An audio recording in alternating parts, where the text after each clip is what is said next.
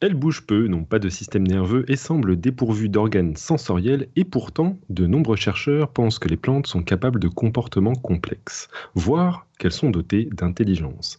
Alors, est-ce que les plantes sont des légumes? Nous sommes le mardi 13 décembre 2016 et vous écoutez l'émission 280 de Podcast Science. Bienvenue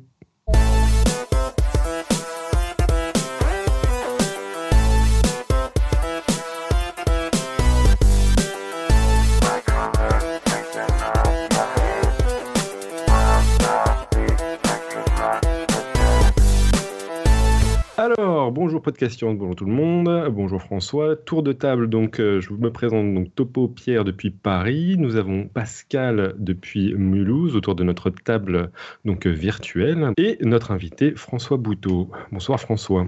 Bonsoir à tous.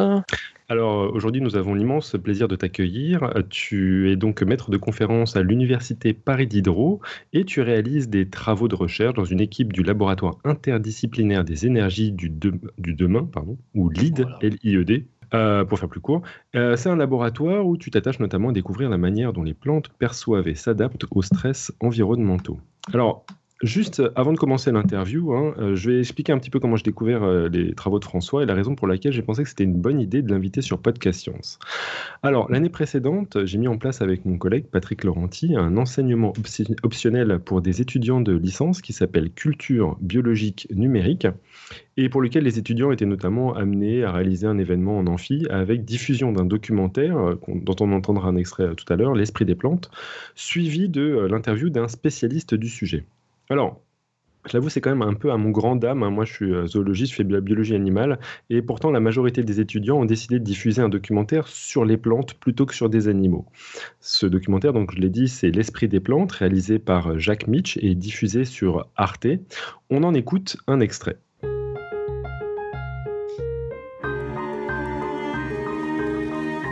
Si les plantes cachaient bien leur jeu Et si les apparences trompeuse. Selon les classifications naturalistes, il existe un véritable abîme entre le monde animal et le monde végétal.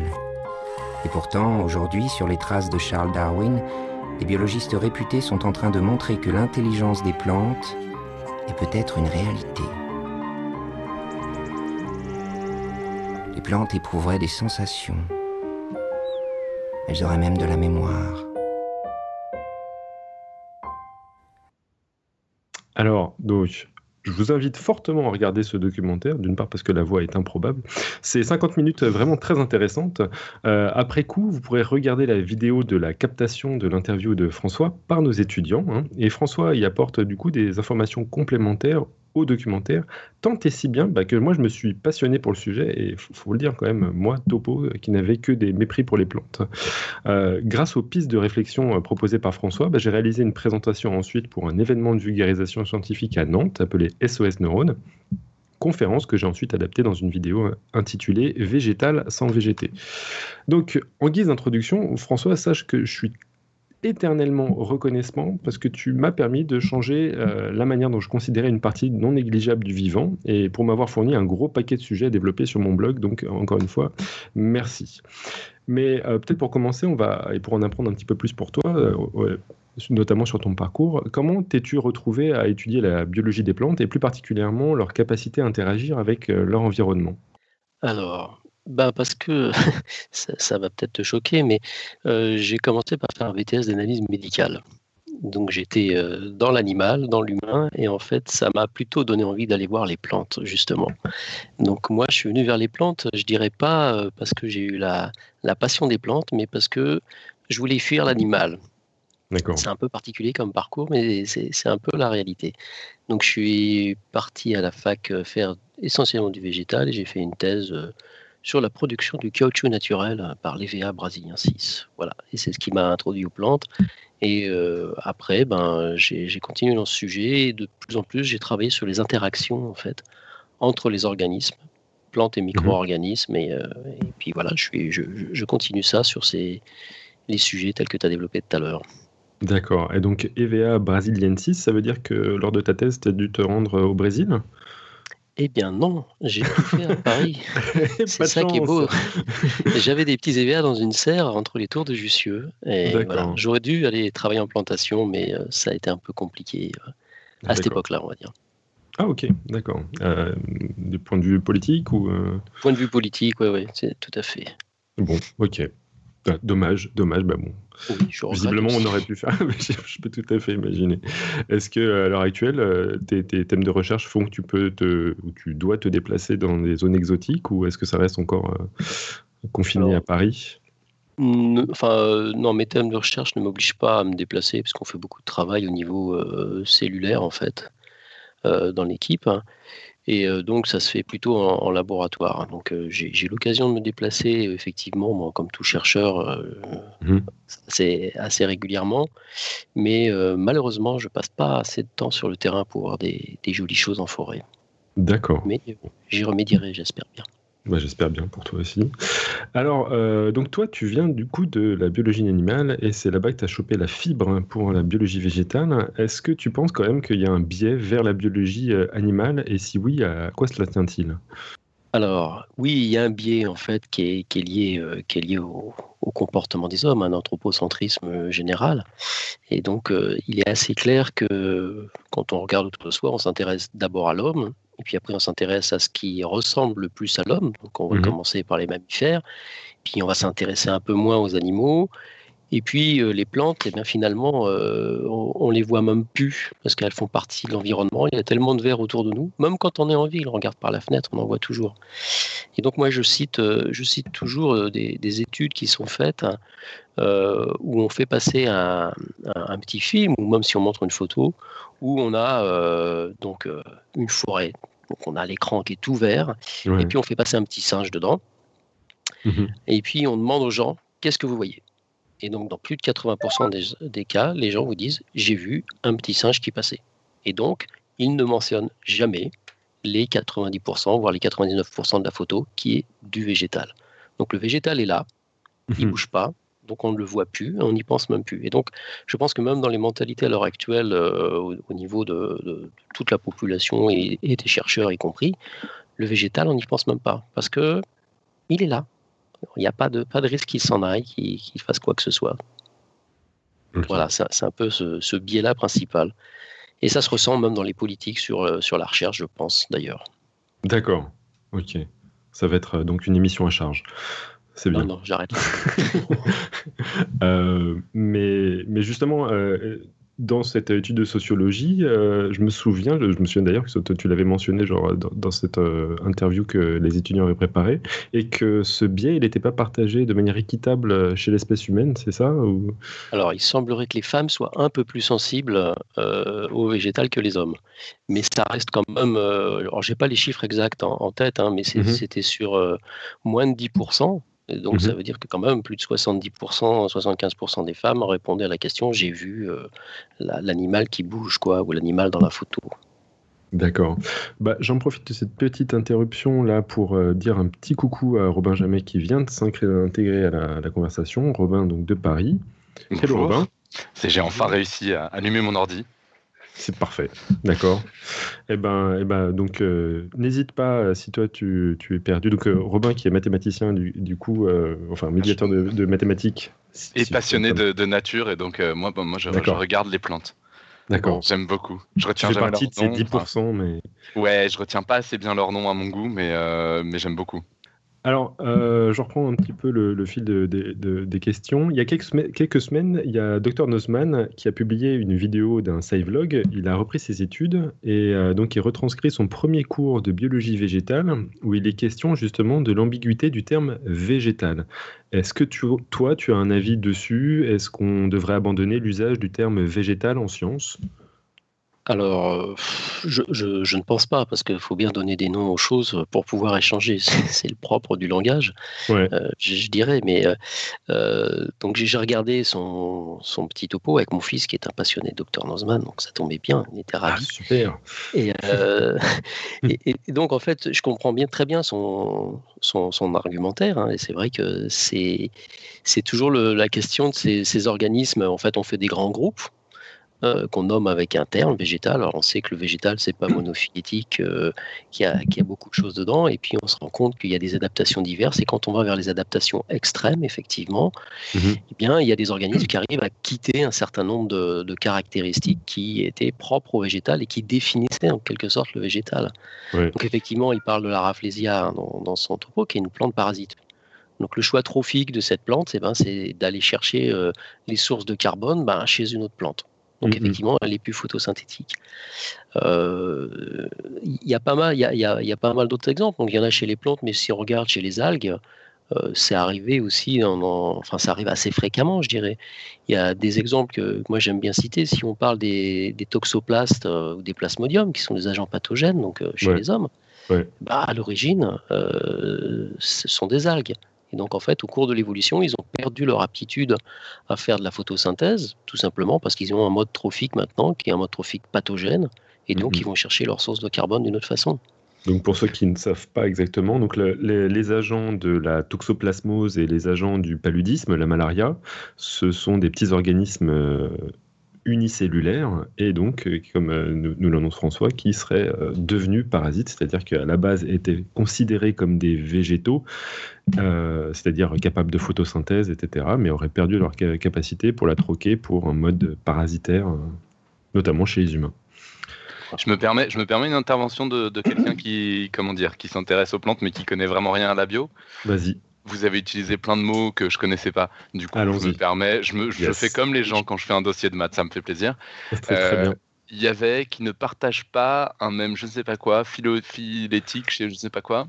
Un groupe monophylétique. Et c'est vrai que c'est une bonne remarque. Alors, un groupe monophylétique, c'est un groupe qui est constitué par un ancêtre et l'ensemble de ses descendants.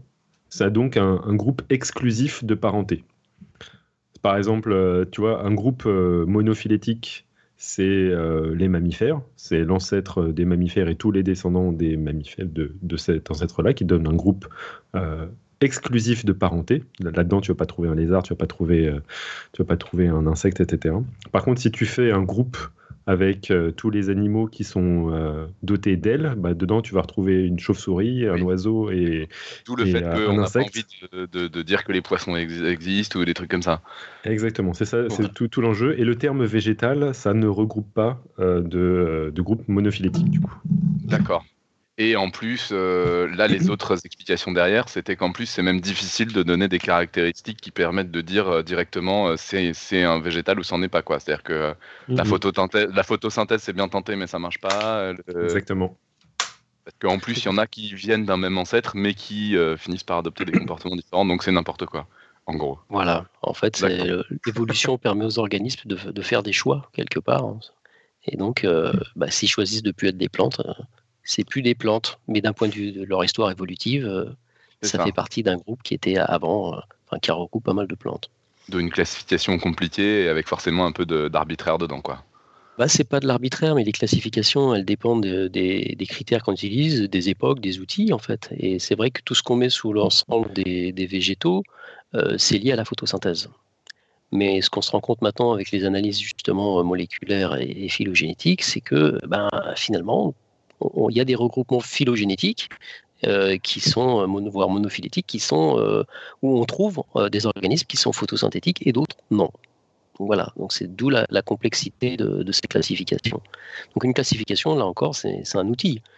Donc ça dépend des, critères qu'on prend, et puis les critères, ben, ils évoluent en fonction de, l'évolution de la science, quoi, et des mmh. Oui, ça, ça j'étais au courant, mais d'accord, c'était juste sur les termes précis que vous employez. D'accord, parfait, on y va. Alors, euh, bah, maintenant qu'on a un petit peu mis euh, de, côté, on va probablement abandonner le terme végétal, se concentrer déjà sur les plantes. Hein, il y a déjà énormément de choses à dire. Et euh, notamment le fait qu'en en, mai 2005, à Florence, en Italie, a eu lieu le tout premier symposium de justement la neurobiologie des plantes. Alors, neurobiologie et plantes, c'est généralement des termes qui ne sont pas euh, liés euh, fréquemment euh, ensemble. Et sans surprise, bah, ça a été accompagné par de nombreuses critiques dans la communauté scientifique.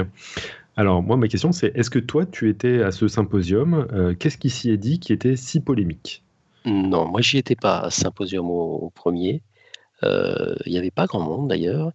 ce qui était polémique, alors il y a eu le symposium, mais il y a aussi un article hein, qui, a été, qui a été envoyé pour développer l'idée de la, neurobiologie des plantes. Et le, choix qu'ils ont fait quelque part, ceux qui ont initié ce mouvement, c'était d'être un peu provocateur, il faut bien le dire. Mmh alors, euh, ils savaient qu'en employant le terme euh, neurobiologie chez les plantes, euh, il y allait avoir des questions. Je pense qu'ils ne s'attendaient peut-être pas à avoir une, telle levée de bouclier face à eux et à des critiques aussi vives et aussi durables quand même, il faut bien le dire. donc par rapport à ce terme. Alors il faut savoir qu'ils ont aussi basé finalement leur, leur, réflexion sur le fait que neurone, si on prend ça en vieux grec, ça veut dire les fibres, et notamment les fibres végétales. Le terme, euh, ah. historiquement, il vient du végétal. Donc il a été récupéré. Euh, et donc finalement, c'était aussi un petit clin d'œil quelque part. Euh, je pense que le clin d'œil n'a peut-être pas été perçu comme un clin d'œil. effectivement, donc après, je pense qu'il y a une grande part, effectivement, bon, la, science, elle est très conservatrice. Et puis quand on s'attaque à la neurobiologie, la neurobiologie, c'est le cerveau. Quoi. Le cerveau, c'est l'intelligence, c'est le propre de l'homme.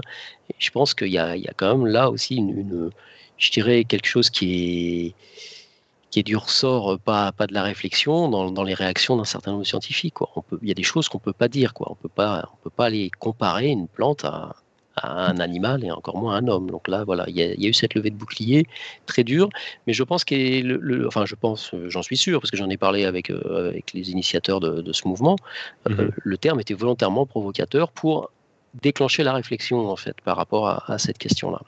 D'accord, mais je, n'avais pas pris la mesure justement du, clin d'œil possible, en tout cas pour neurobiologie, parce que c'est vrai que notamment il y a un manifeste qui a été publié euh, en 2008, le manifeste d'Alpi, dans lequel euh, je crois près de 30, 30 euh, scientifiques avaient co-signé un article pour, dénoncer justement ce, terme de neurobiologie. Et dedans, les critiques, c'était essentiellement neurone, c'est censé uniquement se, être associé avec euh, synapses, euh, neurones, euh, etc.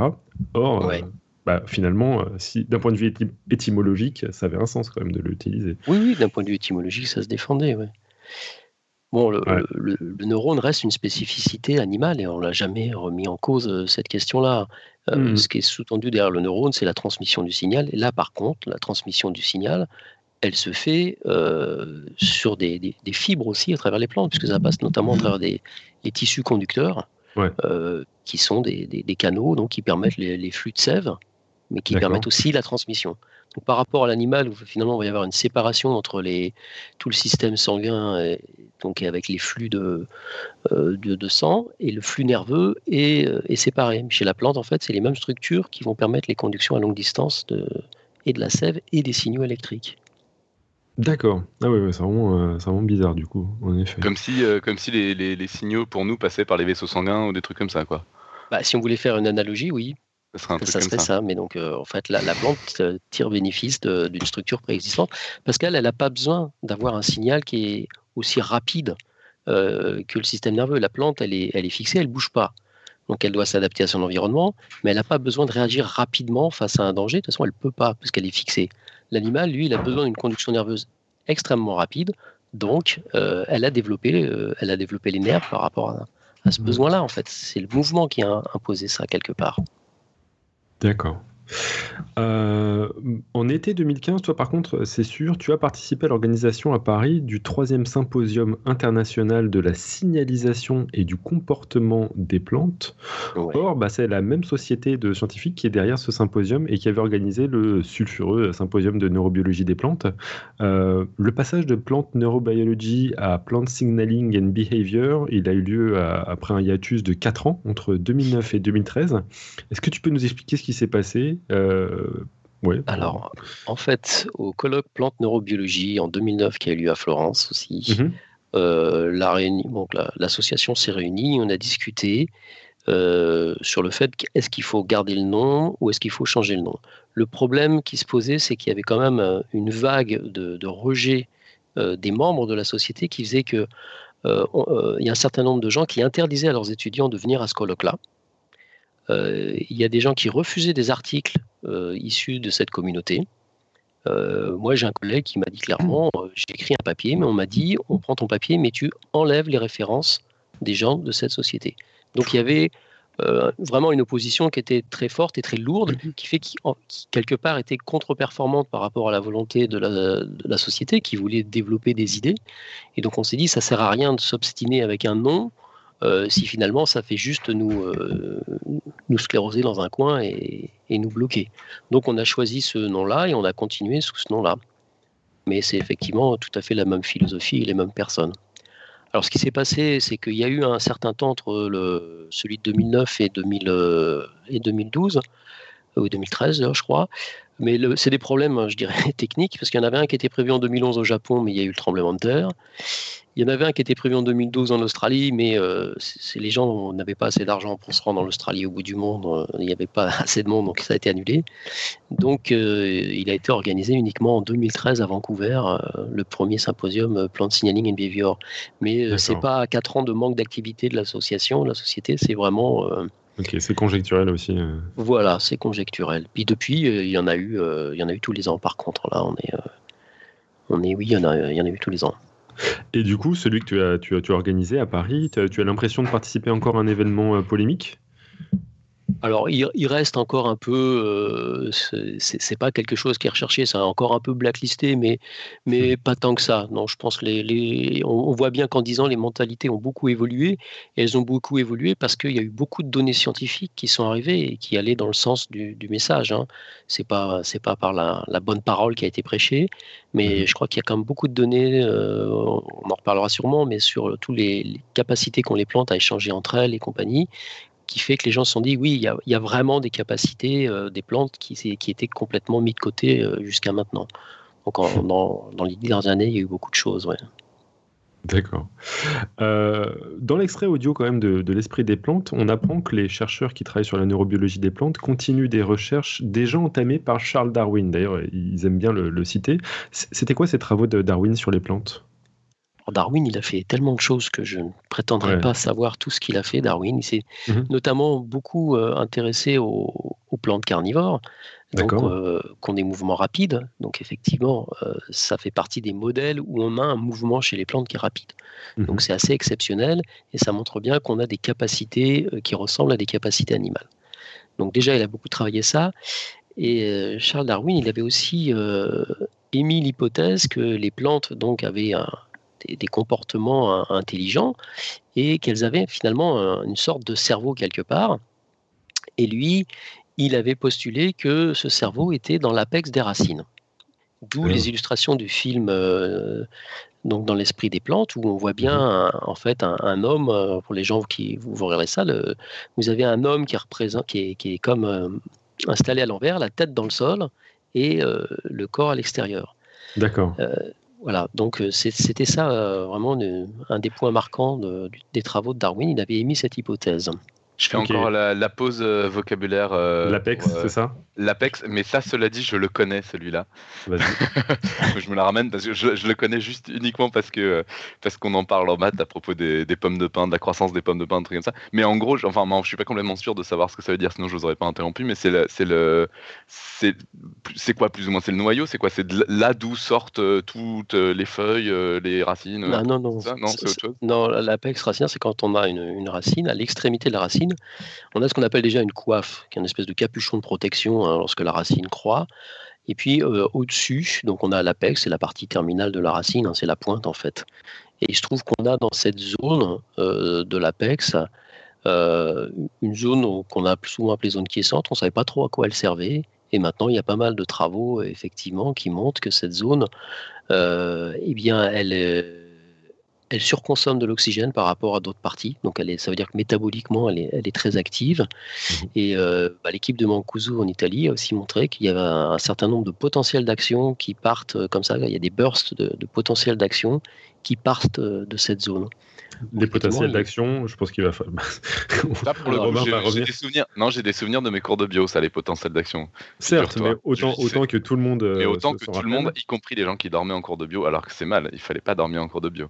Mais alors là, du coup, l'Apex, je me suis lamentablement étalé. J'ai peur d'en dire plus. Mais c'est bizarre. Pour une pomme de pain, moi, on m'a toujours dit que c'était le, le truc d'où les écailles, euh, l'endroit d'où les écailles sortaient.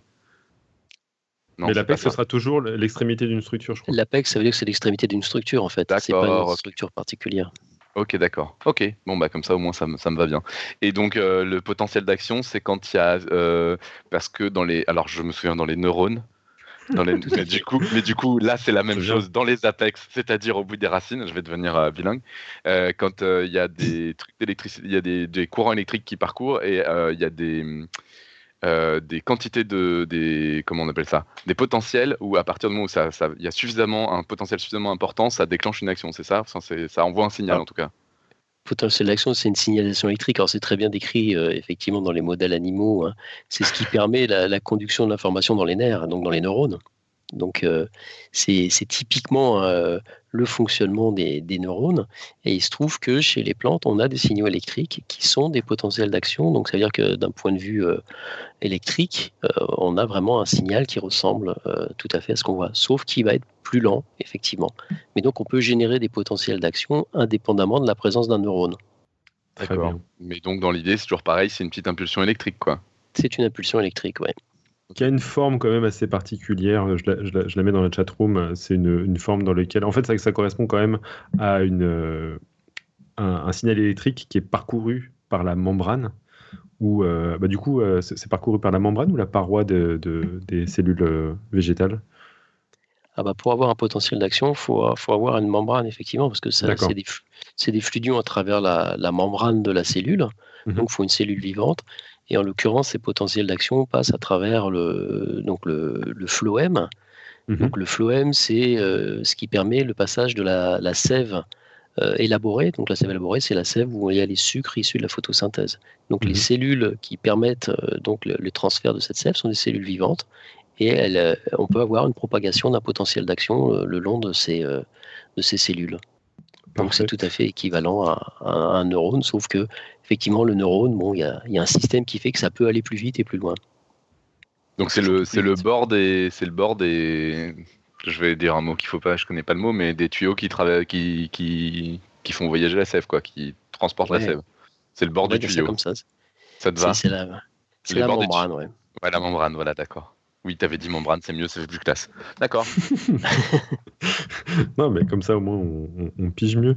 Alors, moi aussi, j'ai fait mes petits devoirs. J'ai trouvé la, la citation de Darwin dans laquelle il met euh, son hypothèse sur les apex des, des racines.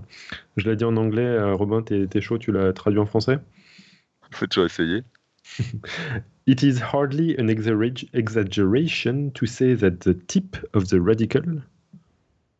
Vas-y, vas-y. Euh, c'est c'est, euh, c'est rarement une exagération de dire que le type de euh, racine, c'est quoi? Radical- Type, ouais, de, de la radicule, ouais, de, de radi- La pointe. de la pointe, de l'apex, t'aurais pu dire. De l'apex.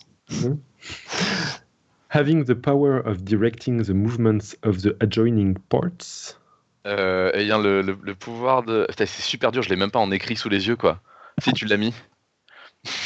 Euh, ah non, mince, euh, je pensais l'avoir mis, mais en fait. Ouais, non, parce que là, comme ça, c'est chaud. hein. C'est vraiment pas mon métier, puis l'anglais, je suis vraiment pas doué. hein. Ok, je vais le faire alors, bouge Tu vas le faire. Ouais, ouais. Donc, it is hardly an exaggeration to say that the tip of the radical, having the power of directing the movements of the adjoining parts, acts like the brain of one of the lower animals, the brain being seated within the anterior end of the body, receiving impressions from the sense organs and directing the several movements. Donc euh, c'est euh, à peine une exagération de considérer que l'apex de la radicule, donc de, la racine, a- ayant le pouvoir de diriger les mouvements de- des parties euh, qui s'y joignent, euh, agit comme un cerveau d'un des... euh, alors bon là, Darwin fait, quand même un- une petite erreur en parlant des animaux inférieurs, mais bon, passons. Le cerveau étant euh, ici logé à la partie antérieure chez les animaux, euh, qui reçoit donc les, le- les impressions des organes sensoriels et dirige euh, ensuite les mouvements de- du reste des parties. Ouais, donc Voilà. il avait déjà tout dit, en fait. Il a déjà tout dit. Non, mais c'est- très impressionnant ce qu'il a réussi à avoir. Donc, Mhm. effectivement, là, euh, il y, a, il y a des travaux qui permettent de mettre en place euh, un certain nombre d'é- d'éléments qui corroborent ce que, ce que Darwin avait dit. Alors, on n'a pas encore tout, mais bon, alors, il parle de cerveau, on ne va pas parler de cerveau, mais euh, c'est c'est quand même assez impressi- impressionnant, effectivement. Et donc, il y a cette idée que chaque extrémité, parce que donc une racine, elle est, euh, alors, ça va dépendre des types racinaires, mais il y a tout un chevelu racinaire, en fait, et chacune des extrémités a cette petite zone où il y a, euh, qui serait finalement euh, une partie du cerveau, entre guillemets, parce que la plante n'a pas de cerveau, mais du système de contrôle, on va dire, de la plante. Et, et à, ce sujet, il y, a, quelque chose, moi, une, analogie qui avait été faite euh, euh, par, par Mancuso et que, je trouve assez, assez frappante. Euh, c'est que si on considère que c'est un, système finalement de contrôle qui est hyper partagé et qu'on regarde un réseau racinaire, eh ben, on se rend compte que l'architecture d'un chevelu racinaire ressemble à l'architecture bah, du réseau Internet, en fait, et qui est mmh. aussi conçu, comme pour la plante, euh, comme un système qui peut être détruit à 90%, mais qui va quand même continuer à fonctionner parce qu'il y a une partition des capacités dans différentes zones. Ça, c'est impressionnant. Effectivement, un animal, on lui enlève 90% de son cerveau, il meurt. Une plante, on lui enlève 90% du système racinaire. Ben, avec les 10%, elle peut continuer à se développer et, euh, et à continuer à vivre. Donc, c'est assez impressionnant comme système très très impressionnant en effet. Et puis c'est une bonne analogie, je trouve, de, considérer Internet qui, euh, même s'il y a 18 ordinateurs qui se pètent la gueule, euh, c'est pas pour autant que l'intégralité du système se pète la gueule. C'est ouais, parce que c'est pas centralisé aussi, c'est parce qu'il y a. Oui, oui, tout à fait. Mais ce qu'il y a, c'est que l'animal, il est obligé de centraliser parce qu'il bouge, mais la plante, elle bouge pas, donc elle n'est pas obligée de centraliser. C'est des, des, choix, euh, enfin des stratégies, effectivement, d'adaptation assez particulières. D'accord. Euh, tu disais que Darwin euh, utilisait des, plantes carnivores pour euh, travailler. Il y a eu d'autres plantes qui réagissent de manière aussi rapide, comme par exemple le, Mimosa pudica. comment ça fonctionne chez ces plantes pour obtenir des, comportements aussi rapides? Est-ce que c'est des mécanismes qui sont courants aussi chez les plantes, en dehors de ces exemples? Bah, alors en fait, c'est des, potentiels d'action. En fait, il va y avoir un toucher. Chez le Mimosa, mhm. ça, on le touche il y a un potentiel d'action qui va être transmis très rapidement euh, et qui va permettre, donc il y a des cellules moteurs, moteurs en fait, qui vont avoir une, variation de turgescence très rapide, et ce qui fait que la feuille va se, va se refermer, va se replier. En fait, ça va mhm. permettre le, repliement de la foliole. Et ça, c'est un système de défense, par, très vraisemblablement, par rapport à des agressions euh, de, pathogènes. Donc, il y a, si vous avez une bestiole qui vient pour se nourrir sur la feuille, bah, le fait qu'elle bouge d'un seul coup, euh, ça fait peur à l'insecte d'abord, très certainement, et mmh puis ça rend la feuille beaucoup moins accessible. Donc c'est des, des, processus de défense. Et c'est toujours euh, une signalisation électrique en fait hein, qui va être déclenchée par le, par le fait que l'animal, enfin n'importe quoi, touche la feuille. Mais du coup, ça, ce serait l'expression la plus visible chez certains exemples. Est-ce que ces potentiels d'action, euh, c'est quelque chose de tellement répandu qu'on peut quand même considérer que euh, des choses... Chez euh, toutes les plantes, oui. Chez toutes les plantes, du coup. Qu'est-ce qui est sollicité? Quel genre de réaction est sollicité par ces potentiels d'action?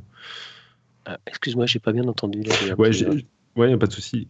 Quel genre de réaction est sollicité par, par, ces potentiels d'action s'ils ont lieu chez les racines, mais qu'on ne voit pas, genre des, feuilles se fermer, etc. alors, il y avait des papiers qui avaient montré qu'il y a, lorsqu'on induisait un potentiel d'action au niveau de la racine, on allait pouvoir avoir à distance synthèse de protéines de défense, par exemple. Donc, ça veut dire que si vous avez un stress mécanique, par exemple un, un animal qui va croquer une racine ou quoi que ce soit, Mmh eh bien, il va y avoir un potentiel d'action qui va être généré et donc qui va alerter toute la plante donc, euh, et qui va permettre à la plante de se mettre en état de défense. Donc elle va commencer à sécréter euh, des molécules de défense euh, de manière à, limiter le développement des pathogènes. Donc la stimulation électrique, elle existe chez toutes les plantes, effectivement. Et pour des réactions qu'on ne voit pas, mais qui sont peut-être tout aussi rapides d'une certaine manière que le mimosa pudica. La propagation va être aussi rapide, mais effectivement, elle ne va mmh pas amener une réponse visible macroscopique. Pas forcément, effectivement. Et euh, les mouvements chez les plantes, euh, c'est aussi courant que chez euh, Mimosa pudica. Est-ce que les plantes bougent toutes, mais on s'en aperçoit pas Alors oui, toutes les plantes bougent. Alors il y a effectivement, de toute façon, il y a déjà la croissance. On connaît la, circummutation des haricots là, qui, tournent en rond en, mhm. poussant. La circummutation, c'est le mouvement que, fait la, tige, de, enfin l'extrémité de, de, de, l'autre côté, euh, en rond comme ça. Il y, a, de nombreuses vidéos qui, qui, montrent ce mouvement. Ouais. Mais c'est quoi C'est pardon, hein, ça, ça, je connais pas. C'est en une journée C'est quoi? C'est le ça, ça s'entoure petit à petit autour d'une tige Voilà, c'est ça. Ça, donc c'est pas un truc aussi rapide que. Non, c'est beaucoup plus lent. Donc c'est ça. C'est-à-dire qu'il y a des plantes. Il y a effectivement quelques exemples rares qui correspondent à des adaptations très particulières avec des mouvements rapides. Donc cela, forcément, c'est très visible. Donc il y a beaucoup de, travaux dessus et de sujets dessus, mais toutes les plantes bougent effectivement, donc il y a ces mouvements là lors de la croissance. Mais si on regarde les feuilles, il y a des feuilles qui vont euh, finalement se rabattre la nuit euh, et qui vont se remettre euh, donc en pleine lumière dans, dans, la journée pour bénéficier du soleil. donc toutes les plantes ont la capacité de bouger, on s'en rend pas compte. Mais oui, ça bouge à une échelle de temps complètement, complètement différente. Donc il y a beaucoup de vidéos qui montrent en accéléré les plantes, effectivement, on voit qu'il y, a des mouvements, oui. Bon, en restant fixé au sol quand même, ça limite les choses. Bon, ceci dit, si on part sur euh, les microalgues qui sont les ancêtres des plantes et qu'on considère comme des plantes, il y avait euh, sur un certain nombre de microalgues, notamment des, enfin, principalement les unicellulaires, mmh euh, il y avait des flagelles, donc elles étaient mobiles, elles faisaient la photosynthèse, mais enfin, elles étaient, elles le sont toujours, ça existe toujours. Donc vous avez des microalgues qui sont des végétaux, hein, qui font partie de la même lignée, même monophylétique en l'occurrence là, et qui bougent, qui ont des capacités de mouvement avec des systèmes de mobilité euh, qui sont euh, les mêmes que ceux qu'on va trouver chez les animaux, hein, des flagelles. Donc ça, ça existe aussi. Et il y a d'ailleurs une grande diversité des, appareils locomoteurs chez ces microalgues. Donc là, on est sur du microscopique, donc effectivement, c'est aussi des choses qu'on n'a pas l'habitude de, voir très certainement. C'est fou. Euh, de, considérer que euh, en fait euh, c'est probablement une perte de mobilité qu'on a observée chez, chez, les plantes. Bah, en, fait c'est lié au milieu dans lequel elles vivent. C'est vrai que tant que la plante était dans un milieu aquatique, eh ben, il y en a qui se sont fixés, mais il y en a qui ont continué à nager. Et elles mhm. existent toujours. Les océans sont remplis de microalgues qui, peuvent, qui, ont, des capacités de mouvement. Donc, qui sont des plantes. Sur Terre, effectivement, le choix à partir du moment où les plantes ont, finalement euh, conquis la terre, elles ont eu un problème euh, au niveau nutritif. Quand elles étaient dans l'eau, elles avaient la lumière qui arrivait du soleil à travers l'eau et puis elles baignaient dans leur milieu nutritif. Quand elles étaient sur le sol, elles avaient le soleil qui arrivait, mais le milieu nutritif, il était plus présent, ils étaient dans l'air. Donc ils sont mmh. obligés de développer un système racinaire pour aller chercher les nutriments. Donc la différenciation des plantes terrestres telles qu'on les connaît, c'est lié à la conquête de la terre, effectivement. Dans l'eau, il n'y avait pas ce problème, donc on pouvait se permettre de bouger. Ouais, donc c'est ouais, d'adaptation des contraintes très très spécifiques en fait. Tout à fait. Euh, on va rentrer quand même dans le vif du sujet parce qu'il y a pas mal de gens qui se posent la question depuis le début. Euh, et ça revient un tout petit peu à discuter d'un article du Monde qui est paru en mars 2016, dans lequel on apprend notamment que euh, Lincoln Taze, un des signataires du manifeste d'Alpi de 2008, celui qui, était très très critique justement avec la neurobiologie des plantes, reconnaît aujourd'hui que la définition de l'intelligence a maintenant été élargie pour inclure l'intelligence en essaim dans les organismes sociaux et l'intelligence artificielle dans les machines. Donc, il pourrait être juste d'utiliser l'expression intelligence des plantes euh, tant qu'on prend soin de la distinguer de l'intelligence animale, qui exige un, système nerveux. Qu'est-ce que qu'est-ce que tu en penses de ces affirmations-là? Alors, bah déjà, moi je trouve que c'est bien qu'il y ait une personne comme lui, qui est quand même un, très grand scientifique, euh, évolue et qui montre une capacité d'évoluer sur une question euh, par rapport à ça. Je trouve que c'est très bien qu'il ait, qu'il ait eu le courage de le faire et, de le dire. Euh, ça montre aussi, comme je le disais, qu'il y a beaucoup d'informations qui sont arrivées qui étayent ces, aspects-là, effectivement. Hein. Donc, il n'a pas changé d'avis comme ça. C'est qu'il y a mmh. beaucoup de données scientifiques qui ont été apportées par rapport au comportement des plantes qui montrent bien qu'elles sont capables de percevoir des signaux de réagir euh, par rapport à ces signaux euh, et donc d'avoir ce qu'on appelle un comportement. Donc après, tout est basé sur la définition de l'intelligence. Il y a plein de définitions de l'intelligence. Donc effectivement, il met une limite et il a raison. Euh, tout à fait. Donc moi, la, limite, enfin une limite que je dis, c'est que souvent on associe l'intelligence à la capacité d'abstraction pour les hommes. Moi, j'ai jamais dit qu'une plante était capable d'avoir une capacité d'abstraction. La question n'est pas là. Mais si on prend une définition qui est assez classique de l'intelligence, qui va être d'être capable de percevoir euh, son environnement, des stimuli et de réagir en fonction, donc une des capacités d'adaptation. Euh, c'est ce qu'on voit chez beaucoup d'animaux inférieurs et compagnie. Et ben, les plantes, finalement, ont effectivement des capacités équivalentes. Donc, le terme d'intelligence des plantes euh, peut tout à fait être utilisé. En plus, effectivement, il y a, des, données, je dirais, cellulaires qui montrent qu'un certain nombre de mécanismes qui sont utilisés pour répondre à ces stimuli environnementaux, finalement, eh bien, sont ceux qui sont utilisés aussi euh, par les systèmes nerveux. Donc, je parlais des potentiels d'action tout à l'heure.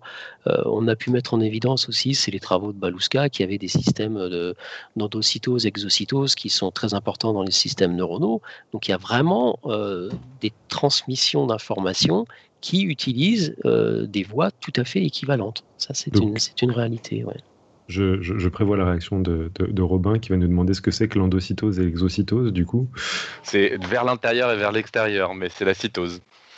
Bah, cytose, c'est pour la cellule en fait. C'est, ça rentre et ça sort de la cellule par des petites invaginations de la membrane justement. Ça fait des, petites boules qui vont permettre de, faire sortir ou de faire rentrer des, molécules, donc de, permettre une signalisation, un transfert d'informations en fait euh, entre deux cellules. Très bien. Bon, euh, je pense que à ce niveau-là, on aura bien vu l'analogie qu'on peut voir entre le système nerveux et notamment le potentiel d'action, les neurones, euh, l'endocytose et l'exocytose.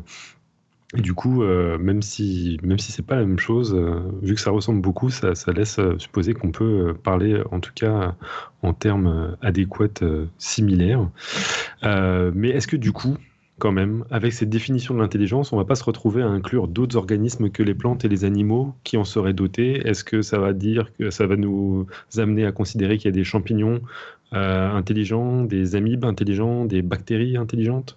Mais tout à fait, je pense que c'est exactement la même question. C'est la même chose. Les capacités de réagir sont, sont tout à fait équivalentes. Alors moi, j'ai un, un, un, de mes collègues, la Philippe Sillard à l'université, qui nous avait mhm. appris quelque chose qui était assez, que j'ai trouvé assez, euh, assez fascinant. Euh, il y a des, chercheurs donc qui, travaillent sur les réseaux de métro, je crois que c'est Tokyo, qui est un réseau tout à fait monstrueux, pour essayer d'optimiser le, donc ce, réseau de fonctionnement. Donc c'est, ils utilisent des modèles euh, incroyables euh, pour optimiser ce signal. Et donc ils ont mis des mois à pondre un, un réseau qu'ils pensent être optimal. Et en fait, il y a des gens qui ont montré qu'en mettant euh, un champignon euh, donc dans un système de contraintes équivalent à ce qu'ils avaient, eh ben, il allait se propager et qu'en fait, en 24 heures, eh ben, il avait dessiné exactement le même réseau. donc il, est capable d'optimiser le signal. Euh, Pardon je, je, je, je, complète parce que j'en avais parlé il n'y a pas longtemps. C'est pas un, champignon vrai, c'est un myxomycète. C'est un myxomycète, ouais. ouais c'est une, une, amibe géante. Euh, mais l'exploit est tout, tout, aussi impressionnant puisque c'est une seule cellule en fait qui fait ça quand même. Donc en gros, c'est euh, une cellule qui se met dessus et qui optimise la, façon de, de, de quoi De dans toutes les stations, un truc comme ça de... Tout à fait. Je, je, mets une petite euh, vidéo dans la, dans la chatroom pour montrer. ouais ça fait penser aux algorithmes de fourmis pour les problèmes de graphes. Enfin, c'est vraiment le même genre de. C'est exactement ça. Entendu pas de ça, mais. Mm, mm. C'est la, la c'est euh, la réalisation de, de en fait l'optimisation on va dire de la distance. Euh, mais, mais, du coup, euh, est-ce qu'on peut envisager que c'est calculé ou est-ce que c'est véritablement contingent à la, la forme des c'est assez compliqué quand même de, gérer, de, poser ces, questions. Moi, il y, a un moment où je, me pose, euh, par exemple, pour, pour tout ce qui est les plantes, est-ce qu'il y a des exemples dans lesquels on considérait que euh, les plantes ne font euh, que des réactions physiologiques ce qu'on pourrait considérer comme par exemple physiologique, ou est-ce qu'il y a véritablement des comportements qu'on peut observer chez les plantes? Je ne sais pas ce, que, ce qui est ton avis sur la question, François. Moi, il y, a des, il y a des choses, il y a des, comme des travaux qui sortent sur ce qu'on pourrait appeler des comportements sociaux, qui sont assez surprenants. Moi, il y a une expérience qui est sortie il y a récemment, là, il y a un ou deux ans, et qui m'a vraiment frappé. Euh, c'est sur la reconnaissance euh, du, choix et du non-choix. Mmh une expérience qui est très simple. Hein. Ils font pousser euh, deux plantes, l'une à côté de l'autre, avec les feuilles qui vont se, donc se chevaucher. Donc ça va limiter la lumière pour la, la plante qui a ses feuilles en dessous. Et ce qu'ils ont montré, c'est que si vous mettez euh, deux plantes d'espèces différentes, eh ben, ça reste comme ça. Et si vous mettez deux plantes de la même espèce, la plante qui est au-dessus va être capable de déplacer sa feuille de manière à ce que la plante qui est en dessous perçoive de la lumière. Hmm. Donc ça veut dire que la plante qui est au-dessus est capable de reconnaître d'une part qu'il y a une plante en dessous et d'autre part de savoir si elle est de la même espèce qu'elle ou non. Donc ça, c'est assez, assez surprenant. Euh, mhm. parce qu'elle reconnaît, mais en plus elle a un comportement donc en permettant à la plante d'avoir la lumière. Donc ça c'est un premier point où c'est quand même pas purement physiologique, hein, il y a quand même une reconnaissance et une action. Et il y a mhm. aussi euh, des travaux euh, qui ont été faits sur, sur les arbres avec où on montrait qu'il y avait des flux de sucre donc à partir d'arbres adultes qui étaient, ou qui étaient exposés en pleine lumière, étaient capables de faire de la photosynthèse, et que ce sucre, donc, qui normalement est utilisé pour leur métabolisme, en fait, était redirigé vers des plantes plus petites et à l'ombre, donc qui ne pouvaient pas faire de la photosynthèse. Donc il y a un, organisme qui est capable d'allouer à un autre organisme une quantité de, sucre, donc d'énergie qui lui est nécessaire, alors qu'elle n'en tire absolument aucun bénéfice. Donc c'est ce qu'on appelle les, des comportements sociaux. Donc il y a une plante mère qui va donc nourrir une plante fille. Donc c'est assez, euh, assez surprenant effectivement, mais il y a pas mal de données qui commencent à sortir sur ce genre de, de comportement. Ça, la question. Pardon, je, me, permets parce qu'il y a des remarques dans la chatroom et puis des, choses qui me, qui me, viennent en tête aussi en même temps qui allaient dans ce mhm. sens-là. Le, le, le, fait d'avoir ce genre de comportement, après, c'est dans, dans, la notion d'intelligence, tout ça, il y a aussi la, notion d'intention aussi quand même, quoi, quelque part. Euh, il y a des choses mécaniques qui peuvent, parce que c'est euh, quelqu'un dans la chatroom, Mathieu Léo Mac, qui disait un ancien de Saft, salut Mathieu. Euh, ah. Le physicien s'insurge, un système peut optimiser une situation sans qu'il y ait d'intelligence. Ça, et ça, euh, je pensais à des, trucs où c'est une, évidence, c'est-à-dire qu'un film de savon euh, peut optimiser aussi des, systèmes de graphes comme ça, des trucs pour trouver le plus court chemin. On prend un film de savon, on prend des systèmes avec des poids, avec des, masses qui tombent, machin, et qui vont faire que ça va, ça va, on va trouver le plus court chemin ou des choses comme ça. C'est oui, il dit la balle n'a pas besoin d'intelligence pour rouler en bas de la pente. C'est clair que voilà, je cherche le point le plus bas, je mets une balle, elle tombe, elle va trouver l'endroit le plus bas. Et là, bon, c'est peut-être un peu trop tard pour en parler. Là, on était passé un peu sur autre chose, mais d'une certaine manière, il y a un peu ça aussi, je trouve, dans le, le, phénomène de la plante qui laisse, euh, qui, laisse de la nourriture aux plantes en dessous, des choses comme ça. Il y a euh, de toute façon la question de l'intentionnalité. Alors, l'intentionnalité, c'est difficile à dire, on n'a pas de moyens, mais. Non, bien sûr. Mais euh, je veux dire, quand on a une plante euh, qui réalloue des sucres à une autre plante, elle n'a aucun bénéfice à en tirer. Et c'est pas une histoire de gradient, parce qu'en fait, dans l'histoire, il y a un autre organisme entre les deux, euh, qui est un champignon qui relie les deux plantes. Donc c'est pas uniquement une histoire de flux qui va être dissipé, parce qu'il y a nécessité de transfert euh, et le champignon, en fait, a priori, n'a aussi aucun intérêt à laisser fuir des sucres euh, vers une autre plante. Donc il y a effectivement un travail en réseau. Alors, je sais que c'est quelque chose que, qu'on pourrait aborder un peu plus tard, mais c'est, mmh. un travail en, réseau qui est quand même qui, interpelle beaucoup. Alors il y a ces histoires de sucre, mais il y a beaucoup de molécules euh, différentes qui sont effectivement transmises comme ça à travers des, des réseaux qui, sont qui sont assez complexes. Hein. Euh, c'est effectivement, si on analyse le transfert, il y a un transfert qui va être lié par des flux, mais c'est pas purement mécanique parce qu'il y a des moments où il y a des transferts à travers les membranes et là, faut mettre en place des structures. Donc c'est pas purement physique, ça passe à travers des, euh, des protéines avec des activités qui sont contrôlées.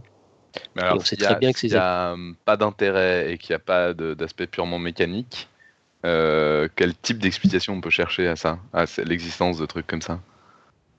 Ah bah, c'est une entraide, hein, ce que je dis, c'est des comportements sociaux. C'est typiquement ce qu'on peut imaginer d'être un comportement social. C'est assez surprenant, je sais, mais. Non, mais comment un truc comme ça a pu se développer s'il n'y a pas d'intérêt pour l'arbre, quoi Je veux dire. Ah, euh, non, mais ça, ça, c'est typique de, euh, de, de, parfois de les, comportements sociaux, que ce soit entre les fourmis, etc. Le, le, le, kit chip, c'est d'une certaine manière quelque chose qui a apparu plusieurs fois au cours de l'évolution, sans que c'est de euh, tu, peux aller à contre-courant justement de, la, du, pur, égoïsme euh, à, travers des différentes stratégies évolutives. Ça, arrive souvent. Oui, après, si ça n'a si pas d'inconvénient, il euh, n'y a pas de raison que ça n'existe pas non plus. Voilà, par exemple. Oui, oui. C'est une des manières. chose qui est sélectionné effectivement au cours de l'évolution, de toute façon. Hein. Hmm. Bon. Et en tout cas, sur l'intelligence, effectivement, le coup des films de savon ou de la balle qui tombe, je trouve qu'effectivement, sur ce que c'est que l'intelligence, ça permet quand même de, de se dire qu'il va falloir s'arrêter un jour, mais oui, que la frontière va être floue, quoi. Tout, tout, est dans le vocabulaire. Le, vocabulaire, finalement, est nécessaire, mais parfois extrêmement limitant pour décrire les choses. Et, il peut donner des impressions fausses de, de ce, qu'on est en train de, de décrire. quoi.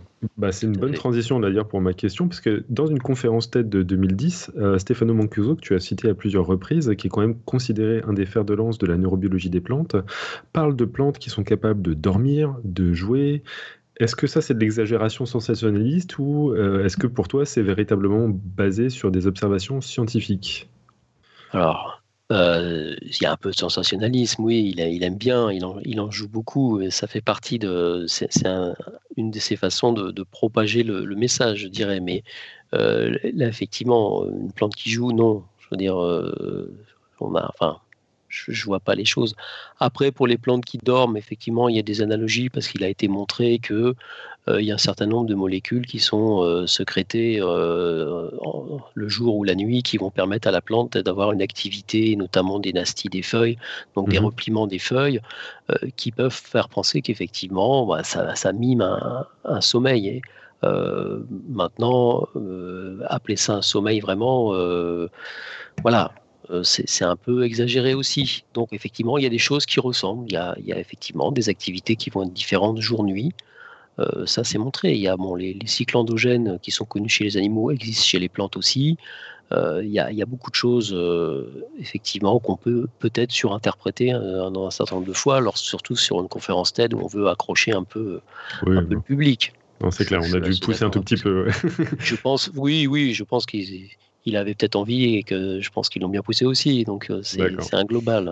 Mm, mm. Disons, quand Mais- il fait une conférence euh, en colloque euh, scientifique, euh, ses, ses arguments sont toujours étayés scientifiquement et il ne va pas raconter ça comme ça.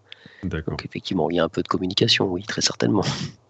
Donc c'est lui, Stéphano Mancuso, qui avait fait le parallèle entre le réseau racinaire et le réseau d'Internet. Est-ce que euh, qu'est-ce qui fait qu'en fait euh, il y a cette association qui puisse être associée à- à- au comportement complexe, euh, l'intelligence. Qu'est-ce qui fait que les réseaux euh, peuvent générer de, de l'intelligence? Est-ce que c'est une propriété émergente de tous les réseaux? Euh, Je ne sais pas répondre à cette question. D'accord. Bah, Donc, euh, euh, l'histoire du réseau, effectivement, il y a, il y a la structure en, en réseau dont on a parlé tout à l'heure avec la- l'analogie par rapport à Internet. Mhm. Euh, maintenant, est-ce que c'est elle qui génère l'intelligence? J'avoue que je n'ai pas beaucoup de billes par rapport à ça. hein. Je, je ne saurais pas trop dire. D'accord.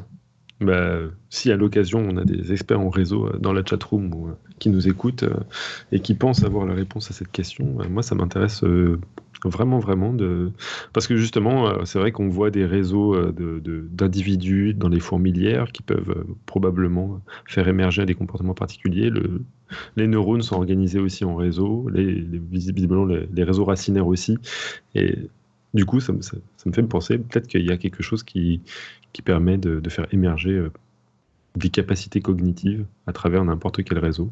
Bah, N'importe quel réseau, je pense pas. Euh, bah, Enfin, par exemple, je, je pense, enfin, je, j'ai pas de réponse. euh, évidemment, je suis pas du tout spécialisé dans ce genre de questions, mais j'ai l'impression que, par exemple, si tu prends les fourmis seules, euh, enfin, il y a le- les fourmis, les phéromones, les, les- les choses comme ça. Mm. Euh, je sais pas, tu vois, faudrait, faudrait vraiment bien décrire ce que tu appelles un réseau pour, euh, pour pouvoir répondre à la question. Mais un réseau routier, a priori, je vois pas. Enfin, ce que, ça dépend aussi de ce que tu appelles faire émerger quelque chose. Enfin, je pense qu'il faudrait préciser la question pour être. euh, Alors, si j'ai bien compris, ce sera un réseau quand même euh, malléable. C'est-à-dire, euh, Ouais, mais en même temps, le, le- le réseau routier est malléable à une, à une échelle très très très longue. mais je sais pas. Bon, là, je pense qu'on a bien bien dérivé. Hein Ouais. Euh, mais ce réseau, justement, euh, toi- toi, tu, tu- tu l'évoquais il y a quelques instants, donc euh, il est complété par des champignons symbiotiques, ce qui rajoute quand même un niveau de complexité au réseau et permet ces partages entre différentes plantes. Comment, comment ça a été mis en évidence, tout ça, ces, ces- ces champignons symbiotiques, ces partages de ressources Alors, bah, les mycorhizes, c'est connu depuis très longtemps. En fait, il suffit de tirer des racines et on se rend compte qu'il y a une espèce de chevelu très fin autour des racines qui sont des ifs de champignons. Euh, ce qu'il faut savoir, c'est que c'est finalement ces réseaux symbiotiques euh, quelque chose de très important, très certainement dans l'évolution, parce que les plus anciennes mycorhizes semblent euh, apparaître euh, à peu près en même temps que les plantes terrestres.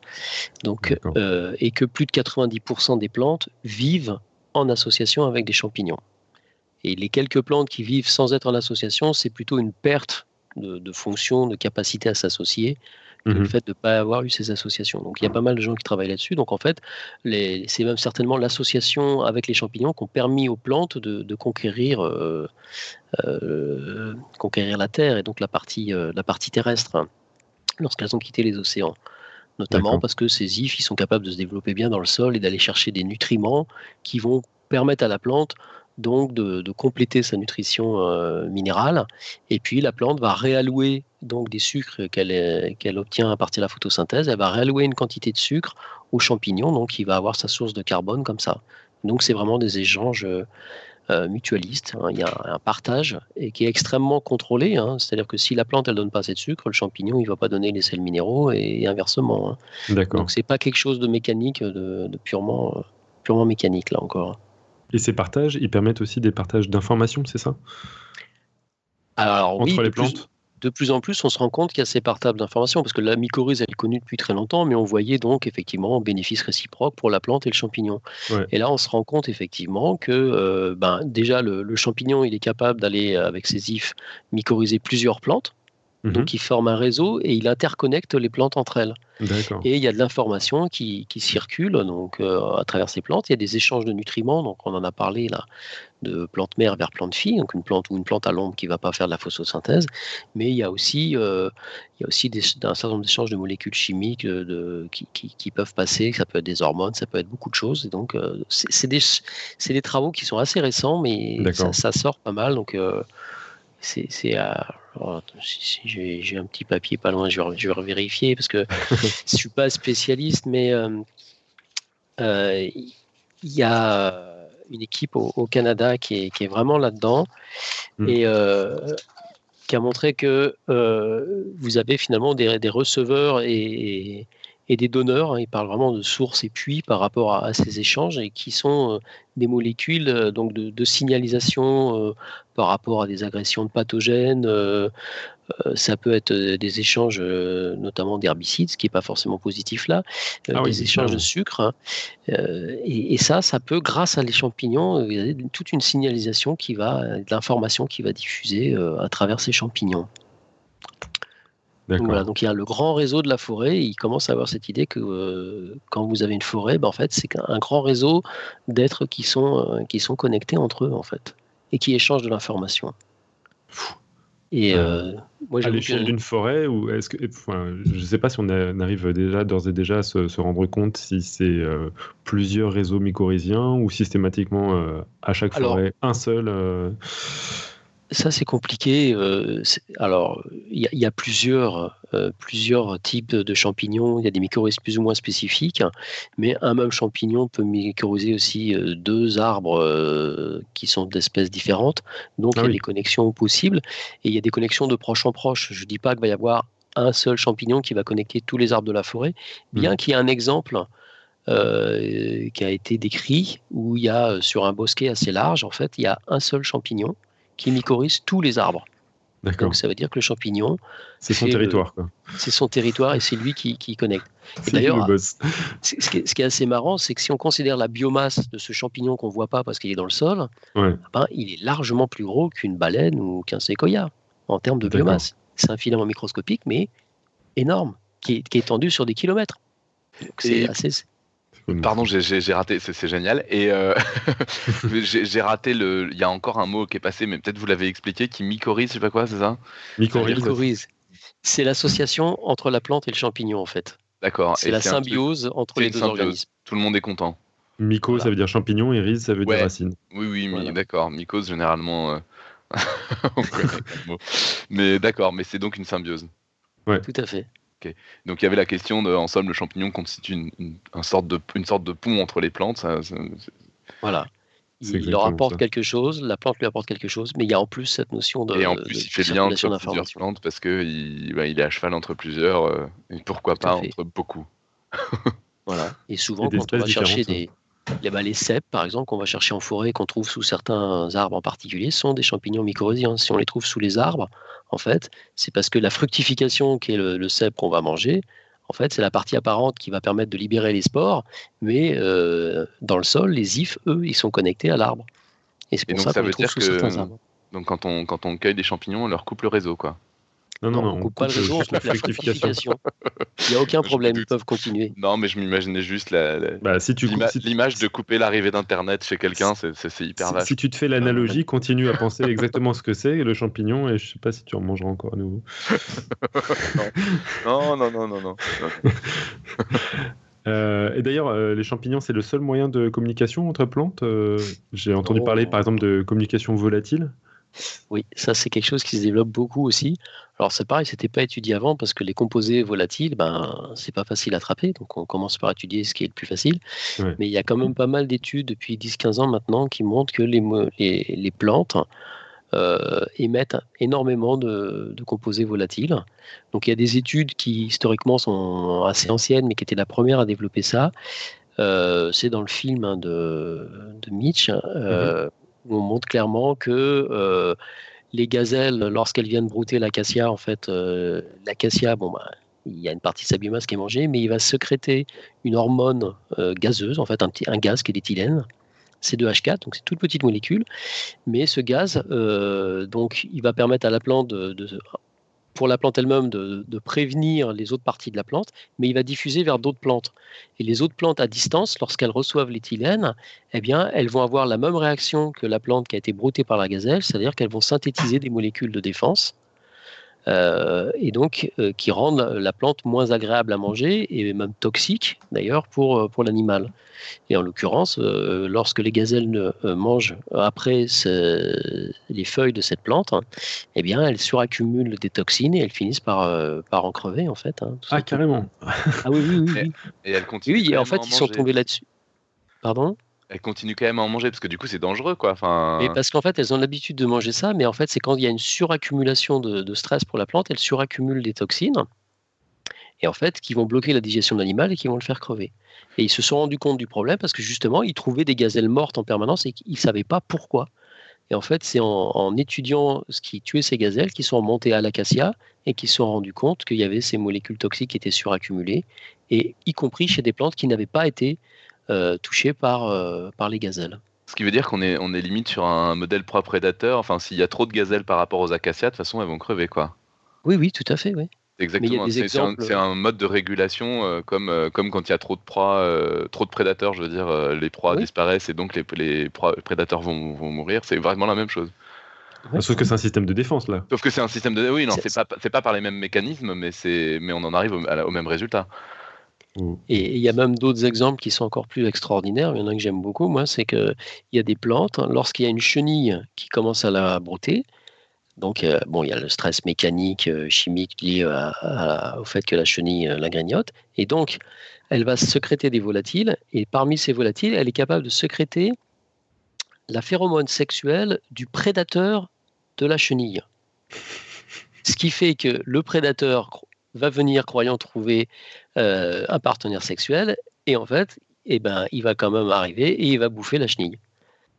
Donc là, c'est quand même aussi des, exemples de communication euh, assez hallucinants, et les plantes sont capables de, synthétiser euh, plus de 100 000 molécules différentes. Alors pas chaque plante 100 000 molécules, mais vous avez une quantité de molécules volatiles hallucinante.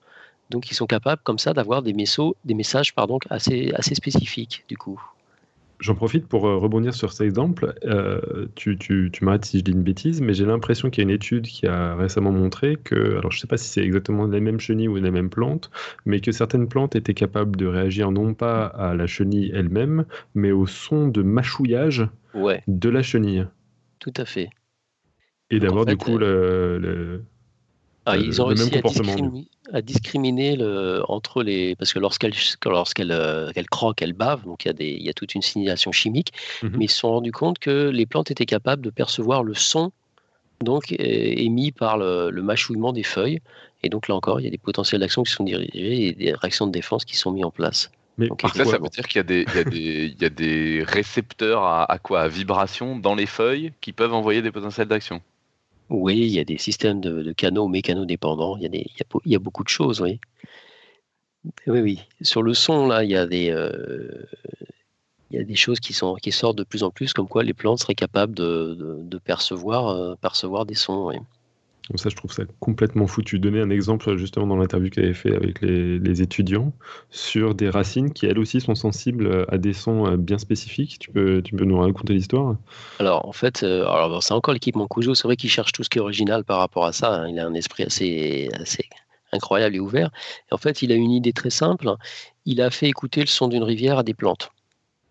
Voilà. Les plantes, elles ont besoin d'eau, il a fait écouter le son d'une rivière. Il s'est rendu compte que les plantes eh bien, la racine se dirigeait vers le son de la rivière. C'est-à-dire qu'elle allait plus sur le gravitropisme pur et dur, elle s'orientait vers le son. Et quand on fait l'analyse des différentes fréquences, il se trouve que c'est du 100-200 Hz qui est le, maximum dans le bruit des rivières. Donc ils ont continué des expériences en mettant une, source sonore euh, avec du 100 Hz, euh, donc euh, à 90 degrés par rapport à la gravitropisme, et les racines, elles se tournent vers la source sonore. D'accord, donc, elles, ne vont pas tout droit euh, vers euh, la source de la gravité, en gros, elles tombent pas quoi. Mais elles vont directement vers l'eau. Elles vont vers la source sonore, donc c'est assez surprenant, ouais. Ouais, donc ça, c'était vraiment des sons enregistrés, quoi. Je veux dire, il y avait rien d'autre qui venait parasiter, j'imagine, pour que pour pouvoir ça. non, non, il y a, y a... Et alors, euh, nous justement, dingue.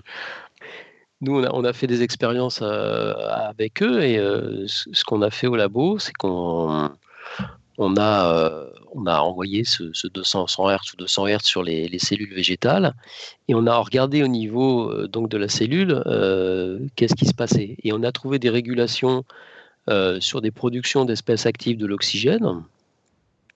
Donc c'est des, formes de l'oxygène qui sont modifiées et donc qui sont générées. on a trouvé des modifications des flux d'ion calcium, des modifications des flux d'ion potassium sur ces cellules végétales. Et il se trouve que c'est ces, euh, ces variations sont exactement celles qui sont utilisées dans les cellules de l'oreille euh, qui servent à percevoir le son.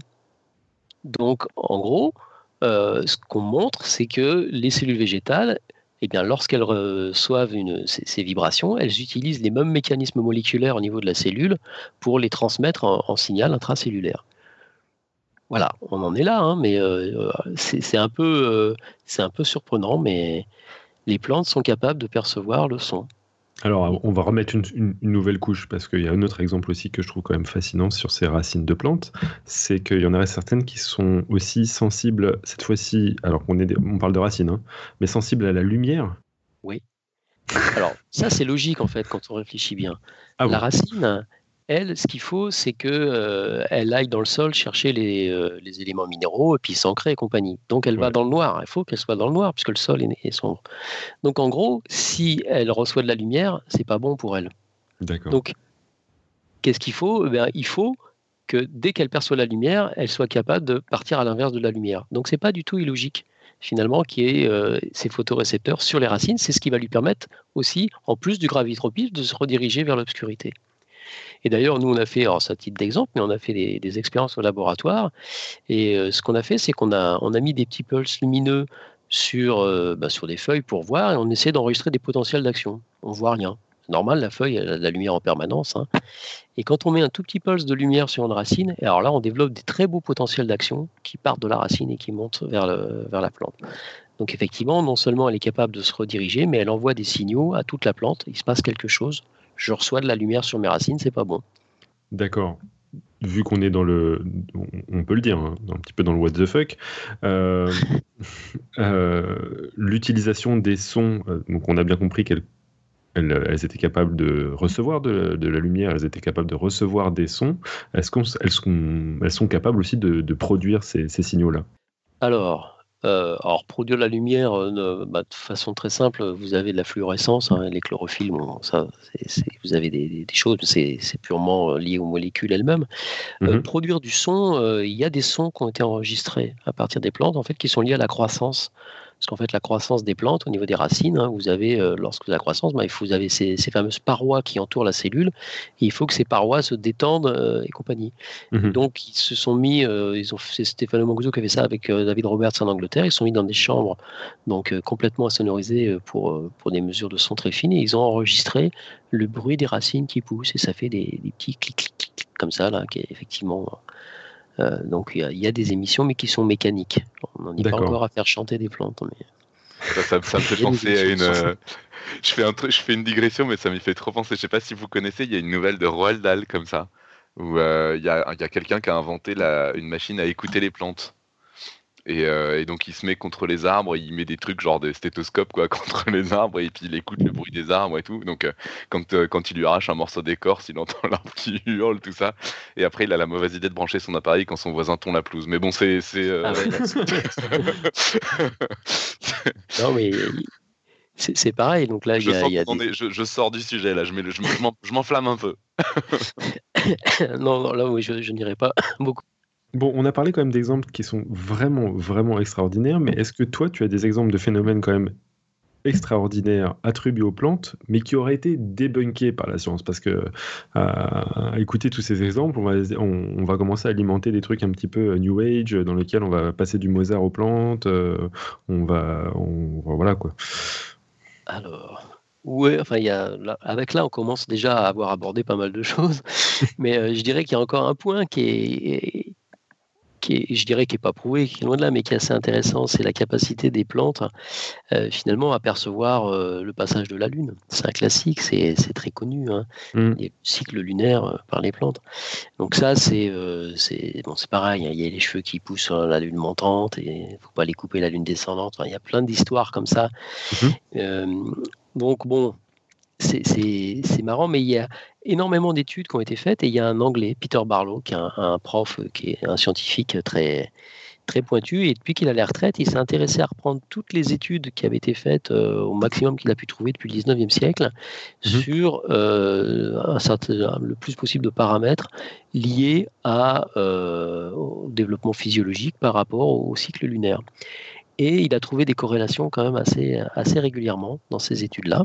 Mmh Donc il a publié un, petit papier sur euh, la croissance du haricot par rapport euh, aux phases de la Lune et il observe des choses. Et bon, on est juste dans la corrélation, je veux mmh dire. Euh, mais pourquoi ne pas imaginer que les plantes sont aussi capables de percevoir des mouvements gravitaires extrêmement faibles? J'en sais rien. moi, sur ce genre de choses, je pense qu'il faut rester très ouvert voilà, ça paraît peut-être aussi euh, effectivement un peu fantasme. Donc on est là, on est voilà, il y, a des corrélations. Alors, ils ont quand même fait des expériences, oui, parce qu'il y a des gens qui disaient effectivement, il y a des cycles, euh, euh, les cycles endogènes sur 24 heures, il y a des horloges moléculaires qui sont décrites, il y, a, plein de choses. Mais ce qu'ils ont remarqué quand même, c'est sur les expériences à la, la station spatiale, c'est que ces fameux cycles, effectivement, liés éventuellement à la phase de la Lune, eh bien, ils étaient accélérés sur, dans la station spatiale et en fait, ça correspondait aussi euh, au mouvement de la station par rapport à la Lune. Donc, ils arrivent à modifier euh, cette perception lorsqu'ils sont dans l'espace. Donc, je pense qu'on euh, a encore des, petites choses un peu curieuses à, aller chercher du côté des plantes. Mais là, on n'est pas, du tout du coup dans le, dans le débunkage, on est plutôt dans l'ouverture de, de, de champs de, recherche. Mais est-ce que toi, tu as des exemples de, choses qui étaient vraiment bizarre et qui aurait été démonté par euh, la communauté scientifique et qui fait un consensus. Mmh, non, je vois pas là comme ça. Euh. Alors moi j'ai plein d'exemples euh, de, choses surprenantes et justement qui a, qui, été assez polémique dans les années 70, etc. Notamment il y avait des, des, expériences dans lesquelles il y avait un expérimentateur qui mettait, enfin dans lequel il attachait un polygraphe, donc les trucs là, les détecteurs de mensonges. Il l'attachait à des plantes et il faisait passer ensuite euh, différents euh, individus, dont un qui avait euh, piétiné une plante juste à côté de, l'autre plante, et il, notait quels étaient les, bah, du coup, on, imagine, je sais pas, les, réactions de la plante face à, différentes personnes qui passaient. Et mmh. selon ces expériences-là, ils étaient capables de, euh, détecter, euh, enfin, la plante était capable de détecter le coupable parmi six personnes qui, passaient. Et, ça, a priori, ça a été potentiellement débunké. Mais qui peut avoir l'idée de faire une, expérience pareille? Quelqu'un qui publie dans le Journal international de la parapsychologie. En... D'accord. Mais ça montre quand même qu'il y a, quand même pas mal de gens qui sont prêts à raconter un peu euh, n'importe quoi euh, sur, sur, les plantes. Et je me demandais justement si euh, il y avait des cas retentissants. donc François, tu n'as pas d'exemple là en tête Non, j'ai pas de... Pas spécialement ça, ça, suffit, il faut pas trouver beaucoup d'autres choses parce que déjà dans la chatroom, il y a des gens qui se, qui se plaignent un petit peu parce que euh, si, on rend les, si on rend les plantes euh, trop, trop, trop humaines, trop intelligentes, on voudra plus les manger et on pourra vraiment plus rien manger. eh ben. Alors, je sais plus qui, qui en parlait. Euh, je sais pas, toi, tu as un avis Est-ce que, François, tout, tout, tout, toi et tous tes collègues sont des, des végétariens du coup bah, à force de faire ces expériences Moi, j'adore la salade, moi, il n'y a aucun problème. Je mange des plantes. Mhm. J'ai pas d'état d'âme, mais il y a quand même, euh, lors du colloque qu'on a organisé euh, en 2015 à Paris, là, mhm. euh, on avait fait venir. le nom m'échappe, excusez-moi, j'aurais dû le noter. Une femme qui travaille en Suisse et qui travaillait pour la dignité des plantes. Et de façon très sérieuse, hein, dans un institut. Et il se pose des questions. Alors, c'est vrai que on voit apparaître maintenant de plus en plus des choses par rapport à la dignité des animaux. Et donc, on commence à avoir des lois pour la maltraitance sur animaux. Ça commence à passer dans les mœurs. Mais il faut savoir qu'il y a quand même des gens qui commencent à, parler effectivement de la dignité des plantes. Alors, leur message n'est pas du tout il ne faut pas manger les plantes. Hein. Effectivement, mmh si on mange plus d'animaux, plus de plantes, on va commencer à avoir un souci. Mais quand même, euh, dans la mesure où les plantes sont reconnues comme des organismes sensibles, il y a des gens qui commencent à, travailler là-dessus, euh, d'une façon éthique. Est-ce qu'il faut est-ce qu'on a le droit de faire tout ce qu'on veut avec des plantes euh, Effectivement ou pas? Donc, euh, c'est pas un sujet qui est, si simple que ça et, on en rigolerait pour l'instant, mais je pense qu'on risque d'avoir des surprises dans l'avenir si ces sujets se développent effectivement. Mm, mm. Alors après, euh, j'ai l'impression que, notamment si on parle des fruits, des légumes, etc., qu'on peut quand même discuter du, potentiel que ces parties de la plante ont vis-à-vis de la consommation des animaux, etc. Généralement, une partie de ces... ces, bah, elle est dédiée à ça, en fait. Voilà, exactement. Donc, euh, ce que j'ai envie de dire, généralement, les fruits, bah, c'est fait pour passer dans le, système intestinal, c'est fait pour la dissémination. Euh. Tout à fait. Donc, les plantes développent ça pour que leurs leur semences soient disséminées. Donc, euh, mm, mm. là, il n'y a pas de souci par rapport à ça. Donc, à titre d'exemple, l'avocat c'est quelque chose qui était adapté, euh, tu, tu, tu m'arrêtes si je me trompe, hein, mais c'était euh, adapté à des macro, euh, macro mammifères qui vivaient en, en, Amérique du Sud et on, les a remplacés, peut-être parce qu'on a buté tous les macro mammifères avant, mais sans, sans, nous, il n'y aurait plus d'avocats. quoi. Oui, mais ce qu'il faut savoir, c'est qu'il y a aussi des, des, des, graines qui, pour germer, il faut absolument qu'elles passent par l'estomac des animaux. Mmh. Donc, par exemple, euh, il y, y, a des fruits. Euh, si vous prenez le fruit, vous disséquez, vous mettez la graine en sol, elle ne germera pas. Il faut que ça passe dans l'estomac de l'animal et que les sucs digestifs de l'animal attaquent les parois de la graine pour mmh. que la graine puisse après germer. Donc là, on est dans des stades de coévolution, effectivement, entre l'animal et, la plante, où euh, il y a quelque chose qui est vraiment important. Mais donc, effectivement, il faut manger. Sinon, la plante meurt même là. Il n'y aura pas de pérennisation de l'espèce si l'animal n'est pas là pour manger la, pour manger la graine. Soyons sympas, mangeons un avocat. Voilà. Euh, euh, euh, dans ce dit dans le registre un tout petit peu de la société, et notamment de, de, ce que peut apporter la, la biologie des plantes d'un point de vue sociétal, j'ai vu qu'il y avait potentiellement des retombées pratiques de, de genre de recherche qui se trouvaient dans la robotique. Est-ce que tu peux nous parler des robots euh, plantoïdes et en quoi ils peuvent être euh, intéressants? Alors oui, ça c'est euh, une équipe italienne donc, qui, a travaillé là-dessus. En fait, l'idée c'était que, effectivement, hein, les robots, on parle d'humanoïdes et compagnie, on a l'habitude de ça, et ils se sont dit, et pourquoi pas faire un, plantoïde? Alors la partie, effectivement, la partie aérienne avec les feuilles, ben, c'est assez simple à imaginer, puisque avec tous les, panneaux solaires qu'on a à l'heure actuelle. Hein, c'est le même principe. Donc, on a un système de, de photoréception mhm. et donc qui va permettre de capter l'énergie et, d'avoir de, l'énergie dans le système. Donc là, l'analogie avec la plante, elle est, elle est évidente. Au niveau racinaire, euh, en fait, ils ont mis au point euh, donc des, des, racines mécaniques. Et là, l'intérêt, c'est que si vous voulez pénétrer dans un sol, en fait, euh, bah, si vous mettez une grande barre et que vous voulez la faire rentrer au fond du sol, il bah, faut taper comme une brute, donc apporter énormément d'énergie pour qu'elle pénètre dans le sol. Or, la plante, quand elle se développe dans le sol, en fait, elle, euh, c'est l'apex, uniquement la pointe qui, qui va croître et qui va se développer. Donc, ils sont partis de ce principe-là et ils ont mis au point un, système où vous allez avoir insertion uniquement à la, à la pointe de la racine de nouveaux éléments. Ça leur permet d'avoir un système qui pénètre dans le sol, euh, donc de façon euh, beaucoup moins euh, coûteuse énergétiquement, en fait. Donc ça, c'était un peu leur approche, et, ils parlaient de ça notamment pour aller fixer des systèmes, par exemple sur Mars. Hein. ils envoient leur plantoïdes, et puis ah le système racinaire va se développer, il va s'ancrer, et ça va leur permettre de mettre en place des panneaux solaires, et donc d'avoir des systèmes de captation d'énergie solaire qui soient bien ancrés dans le sol. Bon, c'était une, une possibilité qu'ils évoquaient. Ah, super. Euh, on, a, on a évoqué énormément de choses et notamment beaucoup de travaux de, de, tes collègues. Euh, toi, tes recherches précisément, c'est lesquelles et comment participes-tu participes au domaine de la neurobiologie des plantes? Alors, bon, bah, sur l'histoire des songes, je vous en ai parlé. Donc, effectivement, on a des travaux où on, regarde un peu au niveau cellulaire comment les sons pourraient être, pourraient être perçus par les plantes. Mhm. Donc il y a cette dimension-là. après, on a bon, on travaille sur la communication entre les plantes et les et d'autres organismes pathogènes ou pas. Mhm.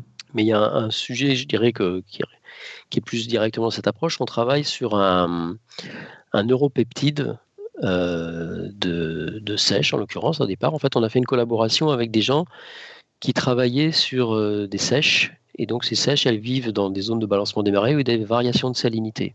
Mhm. Et nous, comme on travaillait aussi sur la réponse des plantes à la salinité, on s'est dit, tiens, bah, on va regarder un peu euh, sur les deux modèles ce qu'on pourrait faire. Et en fait, on a testé des neuropeptides de sèche sur des cellules végétales.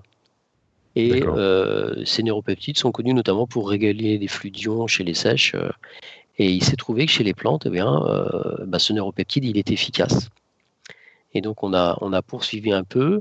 On a regardé si on avait des gènes qui étaient capables de coder euh, des, des neuropeptides équivalents. On a trouvé des, des gènes putatifs Mhm. et qui, bon, les, les synthèses de peptides, les- les séquences de peptides n'étaient pas tout à fait les mêmes. Donc on a fait synthétiser ces peptides et on a regardé un peu plus en avant ce qui se passait chez la plante. Et effectivement, on a des régulations de flux d'ions, on a des régulations aussi des flux d'eau au travers de la plante. Donc il semblerait que on ait euh, chez les plantes des, des- des petits peptides qui sont euh, homologues de neuropeptides Ouais. et euh, qui, qui pourraient avoir une activité.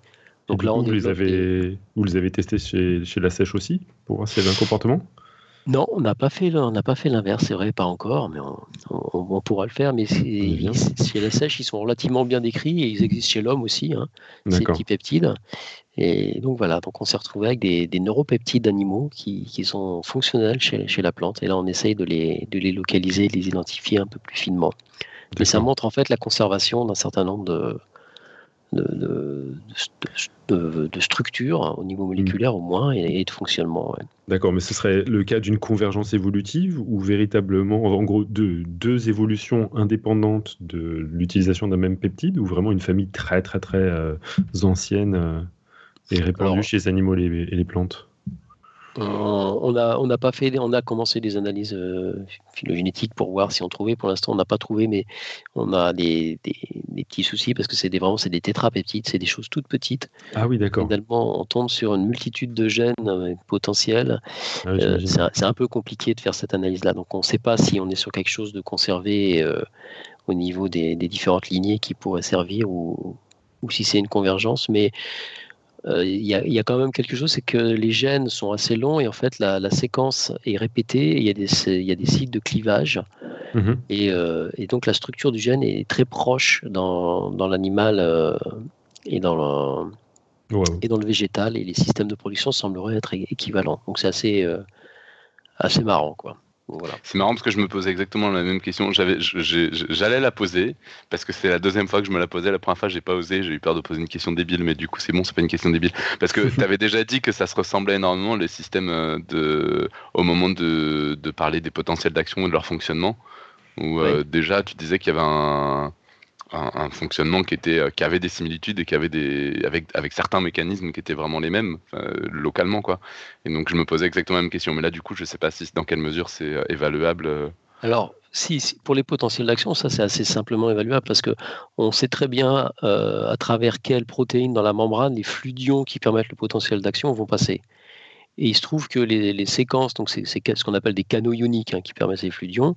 euh, quand on regarde euh, les, les séquences des canaux ioniques chez les plantes hein, et chez les animaux, euh, on voit clairement que c'est des gènes homologues qui sont conservés à travers l'évolution. Ce qui est complètement logique d'ailleurs, parce que euh, finalement, ce sont des, protéines qui, permettent euh, les passages d'ions à travers le milieu intérieur et le milieu extérieur. Et une cellule vivante, il faut absolument qu'elle ait ces flux d'ions et qu'elle les contrôle, notamment pour rester vivante.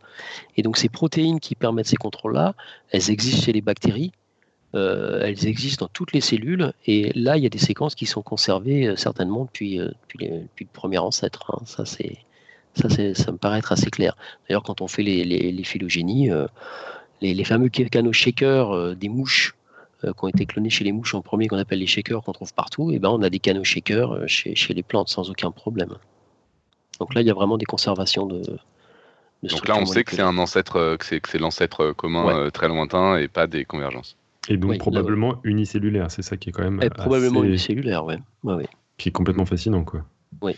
C'est-à-dire qu'un unicellulaire utilisé, euh, ce qui ouvre euh, en fait totalement la, question qu'on se posait tout à l'heure, est-ce qu'il peut y avoir des, des, champignons, des, des, bactéries du coup, euh, avec des, potentiels d'intelligence, bah, vu qu'il y avait quand même pas mal du matériel pour pouvoir ensuite faire des réseaux, etc., c'est pas, c'est pas si impossible que ça. quoi. Et d'ailleurs, il, il, y a des comportements sur les populations d'unicellulaires qui sont assez surprenantes aussi on voit bien qu'il y a des fonctionnements de groupe. Ça, il y a des choses qui sont connues euh, par rapport à ça. Mm, Donc la densité de la population va réguler un certain nombre de choses. Oui, j'en parlais justement dans ma, dans, ma présentation dans laquelle je parlais du quorum sensing de certaines bactéries. Donc euh, en gros, c'est une capacité qu'ont des bactéries de sentir euh, la taille de leur population à une échelle quand même de millions d'individus et de gérer la répartition, répartition des ressources entre bactéries. C'est quand même des organismes unicellulaires et qui pourtant euh, présentent des, comportements sociaux. Et ça existe aussi chez des microalgues, ça déjà, donc euh, des unicellulaires ça existe aussi. Ok, bon. On y est, je pense que ça va appeler euh, un, autre dossier, mais pour l'instant, je pense que c'est suffisant pour celui-là, puisqu'on a déjà pas mal, à mon avis, de questions. Robin, est-ce que tu pourrais nous faire remonter les questions qui se sont échangées sur la chatroom? Alors, je peux faire ça. Cela dit, il n'y en a pas tant que ça et beaucoup ont, déjà été posés. Euh, il y, a, toujours des questions de frontières, en fait. C'est ça qui est assez amusant. Il y avait au tout début Gépif qui, qui demandait à partir de quand on appelle un cerveau un cerveau? Donc, ça, c'est voilà, des questions euh, euh, de, de, définition et de frontières et de critères de ce qu'on appelle comment. Mais Alors, bon, je pense, euh, François, qu'il n'y a, pas des masses de réponses à moi, je ne suis, pas, je suis pas un animaliste, donc le, cerveau, voilà. moi, l'image que j'ai du cerveau, effectivement, euh, c'est euh, bah, ce qui est enfermé dans la boîte crânienne, hein, quelque part. Alors, c'est vrai qu'il n'y a pas toujours une boîte crânienne, je sais bien, chez, euh, chez les animaux, mais il y a une centralisation progressive du système. Donc, à quel moment on appelle ça un cerveau? Effectivement, je pense que chez un certain nombre d'animaux qui sont euh, plus primitifs. Euh, mais là, Pierre, tu me corrigeras parce que c'est toi le spécialiste plus que moi. Euh, je veux dire, il y, a des, il y a des systèmes effectivement où on a des ganglions séparés et on a au fur et à mesure, effectivement, au cours de l'évolution et de la complexification, un cerveau qui se met en place. Maintenant, à partir de quand on appelle ça vraiment le cerveau, j'avoue que je ne saurais pas. le non, hein. de toute façon, en tout cas, de toute façon, pour tout ce qui concerne les plantes, la question ne se pose pas. ah non, il n'y a, pas, de cerveau chez les plantes. Je pense que c'est ça qu'il faut affirmer avec force vu le thème du dossier. J'insiste.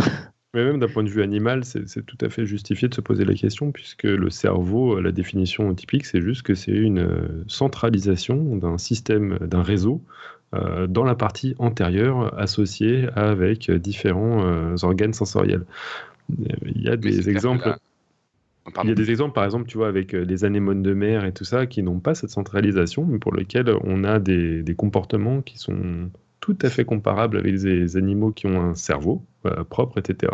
Et du coup, ça pose la question est-ce que c'est totalement justifié de se poser la question de, voir une centralisation? Est-ce que ça a un, un intérêt pour pouvoir jauger de la capacité de comportement des, animaux déjà.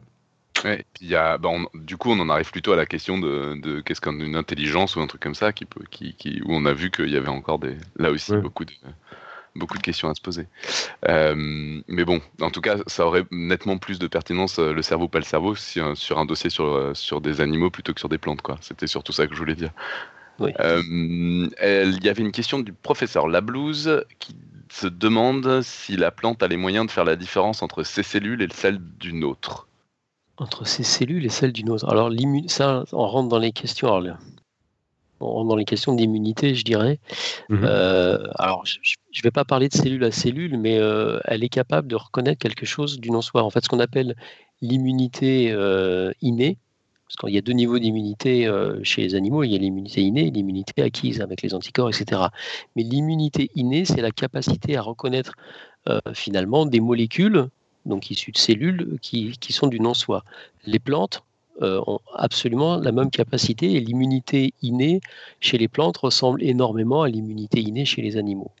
C'est-à-dire qu'elle va être capable de reconnaître un motif bactérien, un motif de champignon, donc il envahit.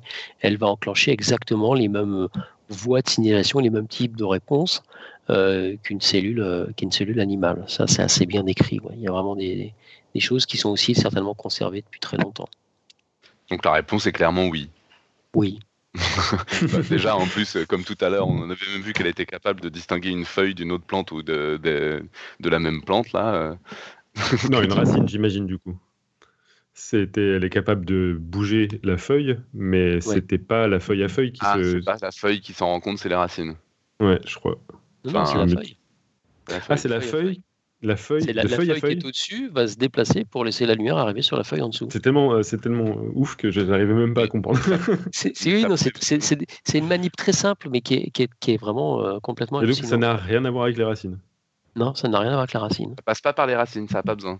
Non, non. Non, mais c'est bon, d'accord, ok. Mais, Moi, mais- dès, dès que j'ai une logique, j'essaie d'y rentrer. de, et la là, même, de la même plante ou pas? De, de- de la même plante ou pas de la même plante, les deux feuilles? Non, non, c'est d'une autre juste plante. autre plante. Mais les racines doivent. Comment, comment, comment ça s'échange? Juste par. euh, Non, mais c'est. Comment on peut en imaginer qu'un. Pardon, j'y reviens parce que là, c'est pas possible. Comment, la plante? Bah Alors, c'est Ça l'histoire. qu'elle communique voit. quoi Comment ça- Les plantes voient, c'est tout. Ouais, mais elle voit au point de. de, de Bah, non, mais il y a- c'est le papier euh, qu'ont sorti Baluska et Mancuso encore il n'y a pas longtemps sur les océlies, là. Les Mhm. capacités, finalement, des, des plantes à, à focaliser les rayons lumineux et donc avoir des systèmes de, de- de perception des rayons lumineux. Donc je... Mais je pense que là, sur le, le fait qu'elle se déplace quand c'est la même espèce et pas quand c'est une autre espèce, ça implique aussi qu'il y a un autre système de reconnaissance là qui peut être à travers des volatiles et des choses comme ça. Ouais, c'est ça. Et ça veut Ouais. dire qu'il y a vraiment une communication. Quand il y a deux plantes côte à côte, elles Ouais. communiquent. Hein, hein. La ne folie. pas de l'ombre. Pas de l'ombre, etc. Voilà. Euh, ensuite, nous avions un peu comme le béton qui éclate avec le gel, c'était Didier Mazal, ça j'imagine que c'était l'image de comme les racines qui avancent dans le. les Mhm. apex qui avancent dans la terre. Ouais. On aura, on aura retenu un nom. Enfin, en tout cas, moi j'aurais retenu. bah, je connaissais déjà le mot, mais je change de définition en cours de route, hein, c'est bien. Ouais, c'est bien, c'est bien. Et alors, il y a professeur Lablouse qui dit encore quelque chose, mais sauf que je ne comprends pas, donc je vais le dire et vous allez me dire ce que ça veut dire. On va vite faire un parallèle avec les protéodies, qui, je crois, n'ont pas l'air de convaincre spécialement les scientifiques. Mais comme je ne sais pas ce que sont les protéodies, Ouais, je vois Moi, je sais pas ce que c'est non plus. d'accord, bah, je ne savais pas non plus, mais vu qu'il dit que ça a pas l'air de convaincre les scientifiques, ça devait être essentiellement une blague, donc euh, on, on va, on va lâcher l'affaire. Et il y avait une dernière question qui, je trouve effectivement, est assez intéressante parce que le- l'expérience dans l'ISS, là, euh, avec les, les plantes qui changent leur, euh, leur comportement euh, par rapport à la Lune, disait quand même ça doit se voir beaucoup puisque le ratio de temps est énorme.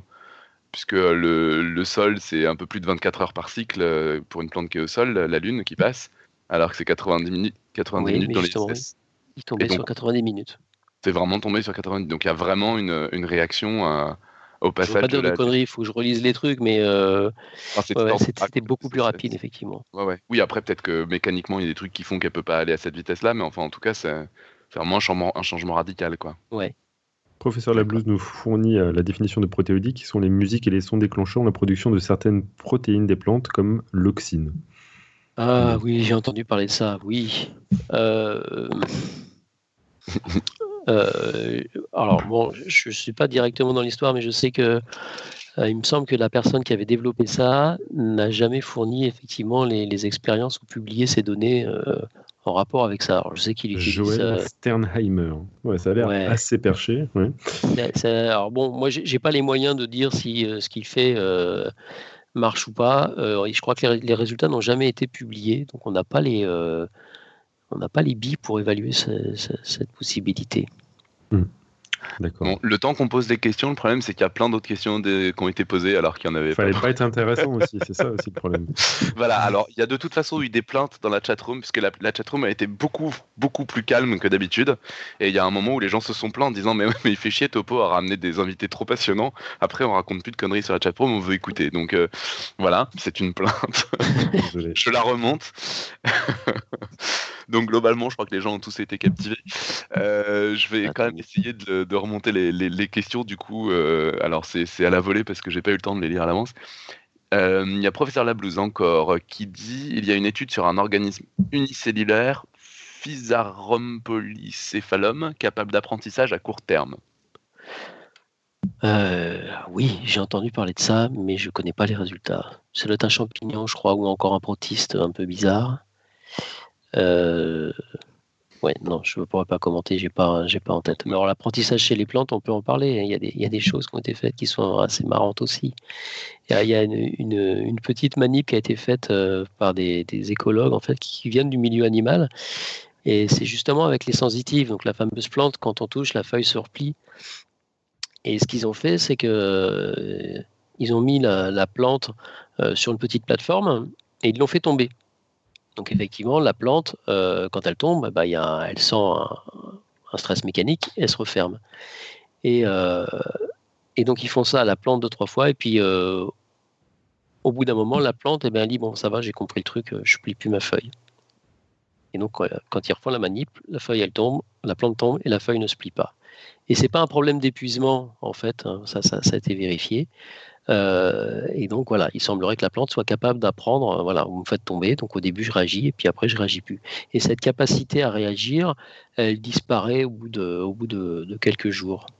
Voilà, donc au bout de quelques jours, euh, si vous la laissez tranquille, elle va effectivement au départ, quand vous la faites retomber, elle va se replier, puis elle va progressivement arrêter de se replier. C'est les travaux de Monica Galdiano, c'est ça? Tout à fait. Tout à et elle garde ça en mémoire pendant un certain temps? Quelques jours. Non, non, c'est ça qui est quand même fascinant. C'est beaucoup plus longtemps que des. Ouais, voilà, c'est 28 jours, c'est énorme, quoi. Par rapport à certains, certains insectes euh, qui, euh, au bout de deux jours, c'est bon, ils ont oublié la leçon, ils se barrent, euh, ils comprennent plus rien, quoi. Ouais. Donc, pas mal, pas mal, moi je dis. Alors, du coup, il y a une autre question aussi de GPIF, que, qui est une question que je me suis posée, donc je la remonte forcément, euh, qui demande si on sait estimer à quand remonte la séparation de la lignée verte euh, des autres êtres vivants. De, Puisque, comme il y a visiblement des. On, a des éléments, puisqu'on sait qu'il y a des choses en commun. Est-ce que bah, ça ça? La lignée, si on, si on parle de la lignée verte, donc on, est sur l'endosymbiose euh, primaire de la cyanobactérie. Euh, ça, veut dire quoi ça? Ça veut dire que c'est des, que des plantes? Ouais, bah ça, ça, veut dire qu'au départ, vous avez, vous avez un, ce qu'on appelle un eucaryote, une cellule qui, qui vit en, en, mangeant dans sa soupe. Là, elle va chercher ses, ses, nutriments. Et à un moment, elle va phagocyter une cyanobactérie qui, elle, a mis au point la photosynthèse. Et en fait, à la place de la digérer, eh bien, euh, elle va coévoluer avec lui, elle va donner le chloroplaste. Voilà. Et donc, ce qu'on appelle la lignée verte, hein, elle est issue de cette endosymbiose primaire. Alors, les datations, euh, c'est un, peu compliqué, mais c'est plus d'un milliard d'années, ouais, certainement un milliard de. Ouais, je crois bien. Choses. Hmm je crois bien, oui, on est dans le, au-dessus du milliard d'années, euh, largement. Donc là aussi, les, les, en fonction des études, il y a des choses qui varient, mais euh, voilà. Donc oui, un milliard de. Donc c'est assez ancien, on va dire. Oui, bah en même temps, on peut s'en... Enfin, heureusement, d'une certaine manière, on pouvait s'en douter quand même. Juste sur la photo de famille, euh, on n'a pas l'impression d'être très très proche quand même. Mais du coup, alors, pour les plantes terrestres, j'avais pas rebondi tout à l'heure, mais euh, ce qui est probable aussi, c'est que les champignons aient précédé les plantes pour la, la, conquête du, milieu terrestre. Alors, précédé ou en même temps? Alors, on connaît tous les lichens qui sont mmh. capables d'aller sur des terrains extrêmement euh, nus. Et donc, mmh. euh, le lichen, c'est quoi? Ben, C'est euh, une association entre des champignons et des algues, mmh. déjà. Et donc, ça, c'est capable d'aller sur des terrains nus, donc où il n'y a que du minéral, et de se développer. Et c'est ça qui va former les premières, les premières biomasses qui vont se dégrader, qui vont former les premiers lits. Et donc, certainement, la colonisation des sols a commencé avec ce, ce genre d'association. Et en fait, les plantes, après, quand elles ont commencé à se développer sur ces sols, eh ben, elles se sont aussi développées en association avec des champignons qui, étaient là avec elles, certainement dès le départ. Donc on pense que l'évolution, enfin, il y a un certain nombre d'auteurs en tout cas qui pensent que l'évolution des, plantes terrestres, eh bien, elle s'est faite avec les champignons. Et qu'il euh, il y a même des gens qui, qui disent que finalement, euh, les champignons qui vivent libres seraient des champignons qui se seraient échappés de l'association initiale avec les plantes on peut tout imaginer dans, cet esprit-là. c'est ouf. Donc c'est, ça, on n'a pas, on pas de billes là-dessus, mais il y a des hypothèses par rapport à, par rapport à ça. En tout cas, il semble que les plantes, depuis le départ, elles, enfin, elles ont quasiment toujours été en association avec des, avec des champignons. En tout cas, ce qui est clair, c'est que les plantes qui ne mycorhizent pas à l'heure actuelle, c'est de la perte de fonction la plupart du temps, soit parce qu'ils sont dans un environnement euh, où euh, le champignon sert à rien, plante aquatique, euh, ou dans un environnement où sur les cailloux, il n'y a, a, rien à faire Euh, ou alors il y a carrément des plantes comme les brassicacées où là il y a des pertes de fonction. On sait très bien qu'on peut initier les, premières, euh, les premiers événements qui permettent la mise en place de la symbiose, mais que ça s'arrête au bout d'un moment. C'est comme si c'est un mutant naturel qui peut plus faire la, la symbiose. Brassicacée, c'est du, du, chou, c'est ça? Ça, bah, c'est chou. c'est la plante modèle aussi, Arabidopsis. Hein. D'accord. D'accord, très bien. Qu'est-ce que tu euh, disais, Romain Non, non, je disais j'ai bien lu Astérix, donc je sais ce que c'est que les brassicacées, mais c'est, pardon. Il y a, Alan n'est pas là, j'ai pas le droit de faire des blagues sur Astérix. Euh, je, suis tout seul. je, me sens, je me sens tellement seul. Euh, sinon, alors, il y avait encore d'autres, euh, d'autres questions. Mais euh, alors, il y a plein de. il y a Mathieu Léocmarc, mais j'ai l'impression de ne pas comprendre ce qu'il dit. Il y a plein de phénomènes marrants qui arrivent à partir du moment où on met des particules mobiles, micro-algues par exemple, en suspension. Par exemple, certaines algues viennent nous aider à faire couler la suspension. Je ne sais pas ce que ça veut dire. Moi, je, moi, je, je reste toi. Il faudra qu'il vienne nous expliquer. Bon, il nous fera il, il, il, il sur les biofilms et tout ça, mais bon, là, c'est encore tout un. Ouais, mais du coup, ce ne sera pas des algues. Je... Alors, une question qui là me vient complètement naturellement, par contre, me paraît complètement naturelle, par exemple, par contre, euh, par rapport à tout ce que tu as dit, c'était euh, donc Nif qui dit, qui demande si donc une plante peut avoir un système de défense contre une autre plante ou un parasite. Ça, le, le ça faisait suite un peu à la question sur elle est capable de repérer des corps étrangers, des choses comme ça, j'imagine, quoi. Oui, oui, les plantes se battent entre elles, ouais. Ça, il y a des sécrétions. Et contre des parasites, il y, a des, il y a des systèmes immunitaires, il y a des choses. Euh. Ah, mais il y, a, il y, a même des exemples encore plus merveilleux, mais je ne voudrais pas être trop long, mais il, y a, il, y a, des plantes qui contrôlent des fourmis. Euh, et donc, elle, sur la plante elle-même, elle, euh, il y a des structures qui sont des, des nids finalement pour les, les, fourmis, où ils vont pouvoir mettre leurs œufs et tout ça. Elles vont avoir des systèmes de sécrétion de sucre, donc pour que les fourmis se nourrissent. Et en fait, euh, lorsqu'il y a n'importe quel insecte ou n'importe quoi qui tombe sur la plante, les fourmis vont venir tout de suite pour nettoyer la plante. Donc en fait, les, fourmis sont complètement inféodées euh, à, la plante et donc euh, la protègent. Et il y a des expériences très marrantes où il y a quelqu'un qui vient mettre du sucre, donc les fourmis sont très friandes, et en fait, eh ben, elles vont pas prendre ce sucre, elles vont tout de suite le, dégager de la plante, et parce qu'elles sont nourries par la plante. Donc c'est des, fourmis ménagères pour la plante. C'est une forme de symbiose parce qu'elles ont, elles ont du coup à bouffer sans rien faire aussi quand même. Oui, oui, oui. Alors il y a, d'autres exemples, je sais plus quelle plante, où il y aurait quand même des plantes qui sécréteraient des, des, des neuroleptiques pour les, pour les fourmis, pour un peu les contrôler. pour les empêcher de se barrer. c'est très, il y, a des choses très, très complexes. Hein. Les, plantes manipulent les animaux. Ouais. Ok. C'est pas mal. Bon, bah, c'est complètement, c'est complètement fou, c'est complètement fou. Euh, je, bah, je viens de, de relancer la page là. Du coup, je suis en train de, de regarder. Euh... ok, non, bon, il y avait juste une, une blague parce qu'il n'y avait pas assez de bêtises de raconter sur le chat. Donc euh, il y, y, a Didier Mazal qui dit Est-ce que le paresseux qui est vert avec plein de bestioles qui nichent dessus peut être considéré comme une plante verte? Mais je pense que je pense que c'est pas, c'était pas une vraie question. une plante verte, non, mais un végétal. Euh, Peut-être. Donc, qu'est-ce qu'un végétal? On en revient au début du dossier. On en revient au début, ouais. Et quand on voit ce qu'un paraseux fait de ses journées, globalement, c'est pas si éloigné, quoi. bah, il bouffe de ses algues. Enfin, je, je crois qu'en tout cas, c'est une partie de sa, sa nutrition se, se, passe à base d'algues. Et du coup, euh, c'est pas, pas impossible. Après, c'est très très indirect par rapport à l'exemple qui était diffusé dans la vidéo de Dr. Nozman, c'est Elysia qui bouffe des algues, mais qui, les, qui incorpore les chloroplastes. Et là, euh, c'est beaucoup plus direct, puisque c'est direct, directement dans les tissus qu'il y a la photosynthèse. Donc, bon, bah, merveilleux, il y a un... c'est vraiment très impressionnant. Ça donne envie de creuser le sujet, mais euh, ça donne l'impression surtout que juste avec les petites euh, découvertes faites les unes après les autres, euh, en fait, il y a de quoi remplir un, deuxième épisode. C'est ça l'idée? À peu près. À peu près, quoi. bon, en tout cas, ça a inspiré les dessinateurs. Hein. Il y, a, y, a, un dessin de Puyo et un dessin d'Inti sur le, les, les, champignons qui font du réseau et sur les plantes qui dansent. Là, il y a, y a deux dessins bien chouettes. Euh, je sais pas si tu peux les voir, François, euh, sur non, je les vois pas. Alors. Et puis, euh, et puis voilà, non, tout le monde avait l'air vraiment complètement, euh, complètement captivé. Je sais Alors... pas garder la taille de la chatroom par rapport aux, aux autres épisodes, mais je pense vraiment que c'est beaucoup plus court que d'habitude. Tant mieux, Ce qui est très bon signe. Et par Bon, contre, bah, la si liste de questions est plus longue que d'habitude. Donc c'est vraiment. On peut pas faire mieux. Eh ben, tant mieux.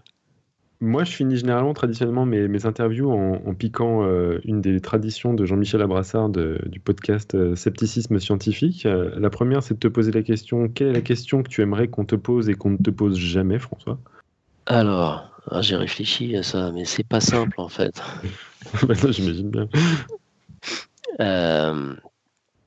Une question qu'on me pose jamais, en fait, c'est, mais que je trouve un- un- intéressante, mais va être un peu politique après, c'est c'est pourquoi on s'intéresse euh, plus aux extraterrestres qu'aux plantes. Parce que finalement, on passe notre temps à aller chercher des formes de vie différentes pour communiquer euh, avec elles.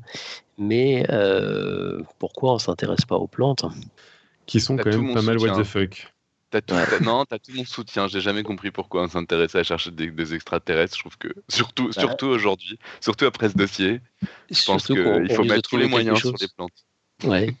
On trouve quelque chose d'encore plus complexe à analyser, je sais pas. On risque pas de trouver un bonhomme comme nous, en fait, ça c'est plus probable. Et la deuxième question, bien entendu, c'est quelle est la question qu'on n'arrête pas de te poser et dont, dont tu en as marre de, qu'on te pose?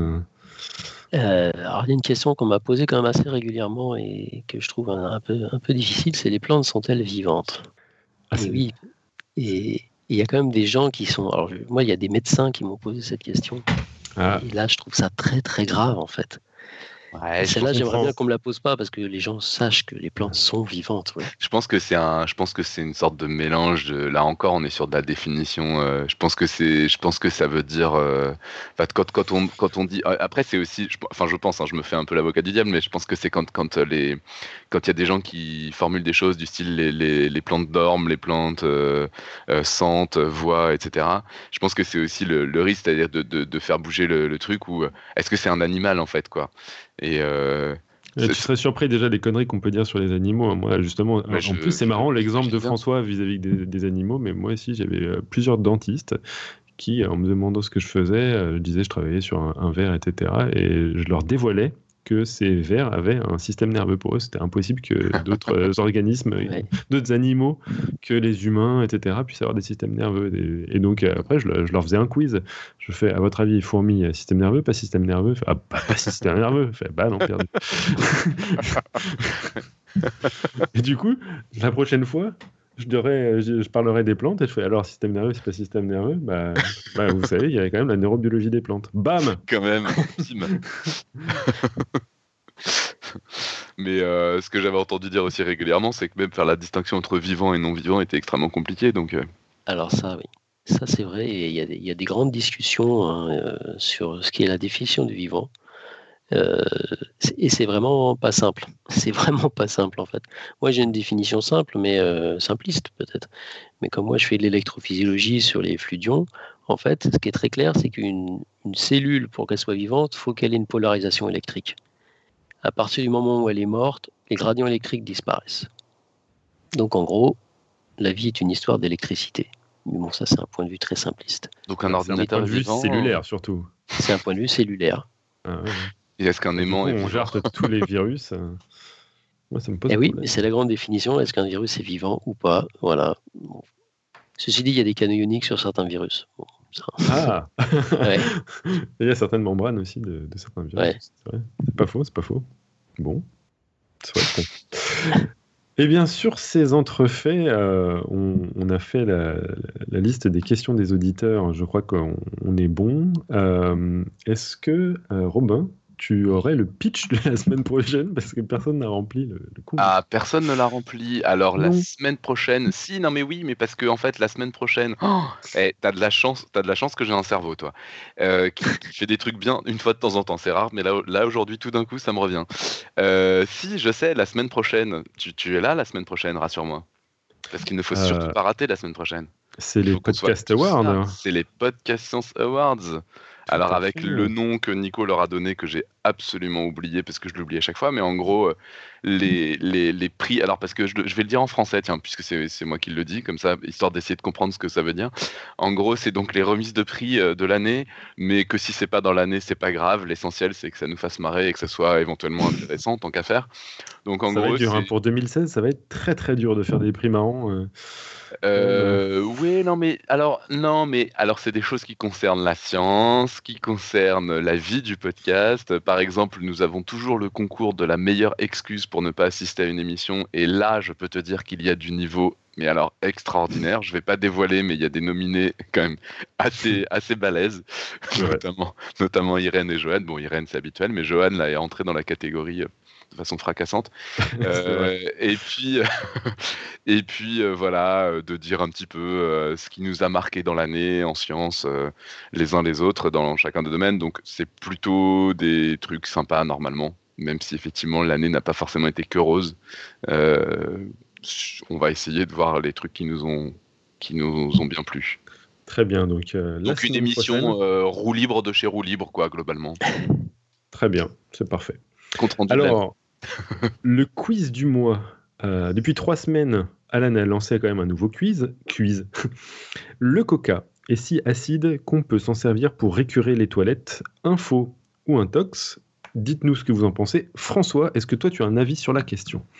Alors, ça, ça j'avais j'avais pas lu ça. ça ce Mais non, mais il Ah, faut mais je suis répondre. il faut à répondre froid. à chaud. Il faut répondre à chaud. Il faut donner une. Voilà, c'est ça l'intérêt. Le but, c'est pas de, c'est pas On de donner pas- une bonne réponse. Nous, ce qu'on veut, c'est des, c'est des réponses de- Euh, des tripes. Moi, je dirais non. C'est pas bon pour les toilettes, le coca. Je crois que c'est bon pour rien, de toute façon, ce truc-là. Voilà, je pense que ça, Mais ça bon. résume pas mal. De toute façon, euh, c'est c'est probablement une intox vu que c'est Alan qui a lancé le quiz. Je crois que ce dernier, Euh, se- il prend le risque de lancer des quiz avant d'avoir une réponse. hein. il a été déçu lui-même par certaines de ses réponses, de toute évidence. C'est vrai, c'est vrai, c'est pas faux. On peut être surpris. Euh, Est-ce que tu es venu avec une citation, une quote, euh, François, pour clore ton dossier? Alors, c'est pas vraiment une citation, euh, mais moi, c'est une petite histoire que, que j'aime beaucoup. On adore les sur, histoires. Sur, sur une, une carte postale que j'avais trouvée en bas à l'IGM, pour te dire, mais que j'ai collée sur la porte de mon bureau tellement elle me plaît. Mhm. En fait, c'est l'histoire d'une petite histoire de Nasserdine. C'est un personnage, euh, un simplet dans la culture arabe qui, qui est dit de des choses. Mhm. Donc l'histoire, c'est la suivante. En fait, vous avez euh, Nasserdine qui cherche ses clés sous une, une lanterne publique. Et puis il y a un homme qui passe par là et puis euh, il lui demande ce qu'il cherche. Il dit je cherche mes clés. Et euh, il lui dit bah alors tu les as perdues ici? Et Nasserdine il lui dit euh, non je les ai pas perdues ici mais ici il y a de la lumière. Mm. Et, et j'adore cette histoire. C'est vrai. C'est une, c'est une très très bonne histoire. Je pense que c'est une très très bonne euh, réflexion sur la, la- la recherche et nos, nos biais euh, nécessaires sur la recherche. Et une bonne illustration quand même euh, sur justement le, le courage qu'ont eu certains des, des, des- des premiers, euh, des premiers chercheurs qui ont travaillé sur euh, la neurobiologie des plantes. Tout à fait. Ouais, parce qu'il fallait quand même s'accrocher. hein. Ouais, mais c'est des histoires de passionnés en fait. Ouais, je crois bien. Enfin bon, c'est quand même sur les pas de Darwin, euh, ils, auraient pu, euh, ils auraient pu être mieux accompagnés, je trouve. Enfin bref. Euh, moi, je vais finir par un plug. En effet, euh, je vais euh, annoncer, faire une annonce assez importante. Écoutez bien. Préparez-vous bien en avance pour l'événement de médiation scientifique pour entamer 2010 2017 pardon, sur les chapeaux de roue. Alors le week-end du 21-22 janvier 2017 aura lieu le tout premier festival Vidéosciences qui se tiendra au carrefour numérique de la Cité des Sciences et de l'Industrie à Paris. Alors attendez-vous quand même un festival pas comme les autres pour et par les vidéastes, car le programme de ce festi- festival permettra de dévoiler l'envers du décor de ce que font les vidéastes. Au menu de ce festival, qui sera gratuit d'entrée, hein, je notez bien, des ateliers numériques ou créatifs pour la conception de vidéos, des tables rondes et des présentations qui vous feront découvrir les problématiques, les contraintes et les enjeux de la vidéo à tendance scientifique, mais aussi plein d'animations pour découvrir le carrefour numérique et interagir avec vos vidéastes scientifiques préférés dans un cadre hors norme. Alors que vous soyez consommateur avide de vidéos scientifiques, vidéaste amateur ou professionnel, ce festival va vous ravir. Notez bien les dates dans vos agendas 21 21-22 janvier 2017 et on vous annoncera tout bientôt sur Podcast Science et l'Internet mondial comment vous inscrire aux différents ateliers et conférences du festival. Vous pourrez avoir aussi des informations en suivant le hashtag sur Twitter FVS pour Festival Vidéosciences 2017. FVS 2017. Je vous rappelle, 21-22 janvier 2017, à ne pas louper. Voilà, donc euh, on va clore si tu n'as pas d'autres choses à rajouter François ou toi Robin? Très bien. Eh bien, ça va être la fin de l'émission. C'est donc ainsi que s'achève notre émission. Comme d'habitude, que vous ayez aimé ou pas, surtout ne restez pas plantés là.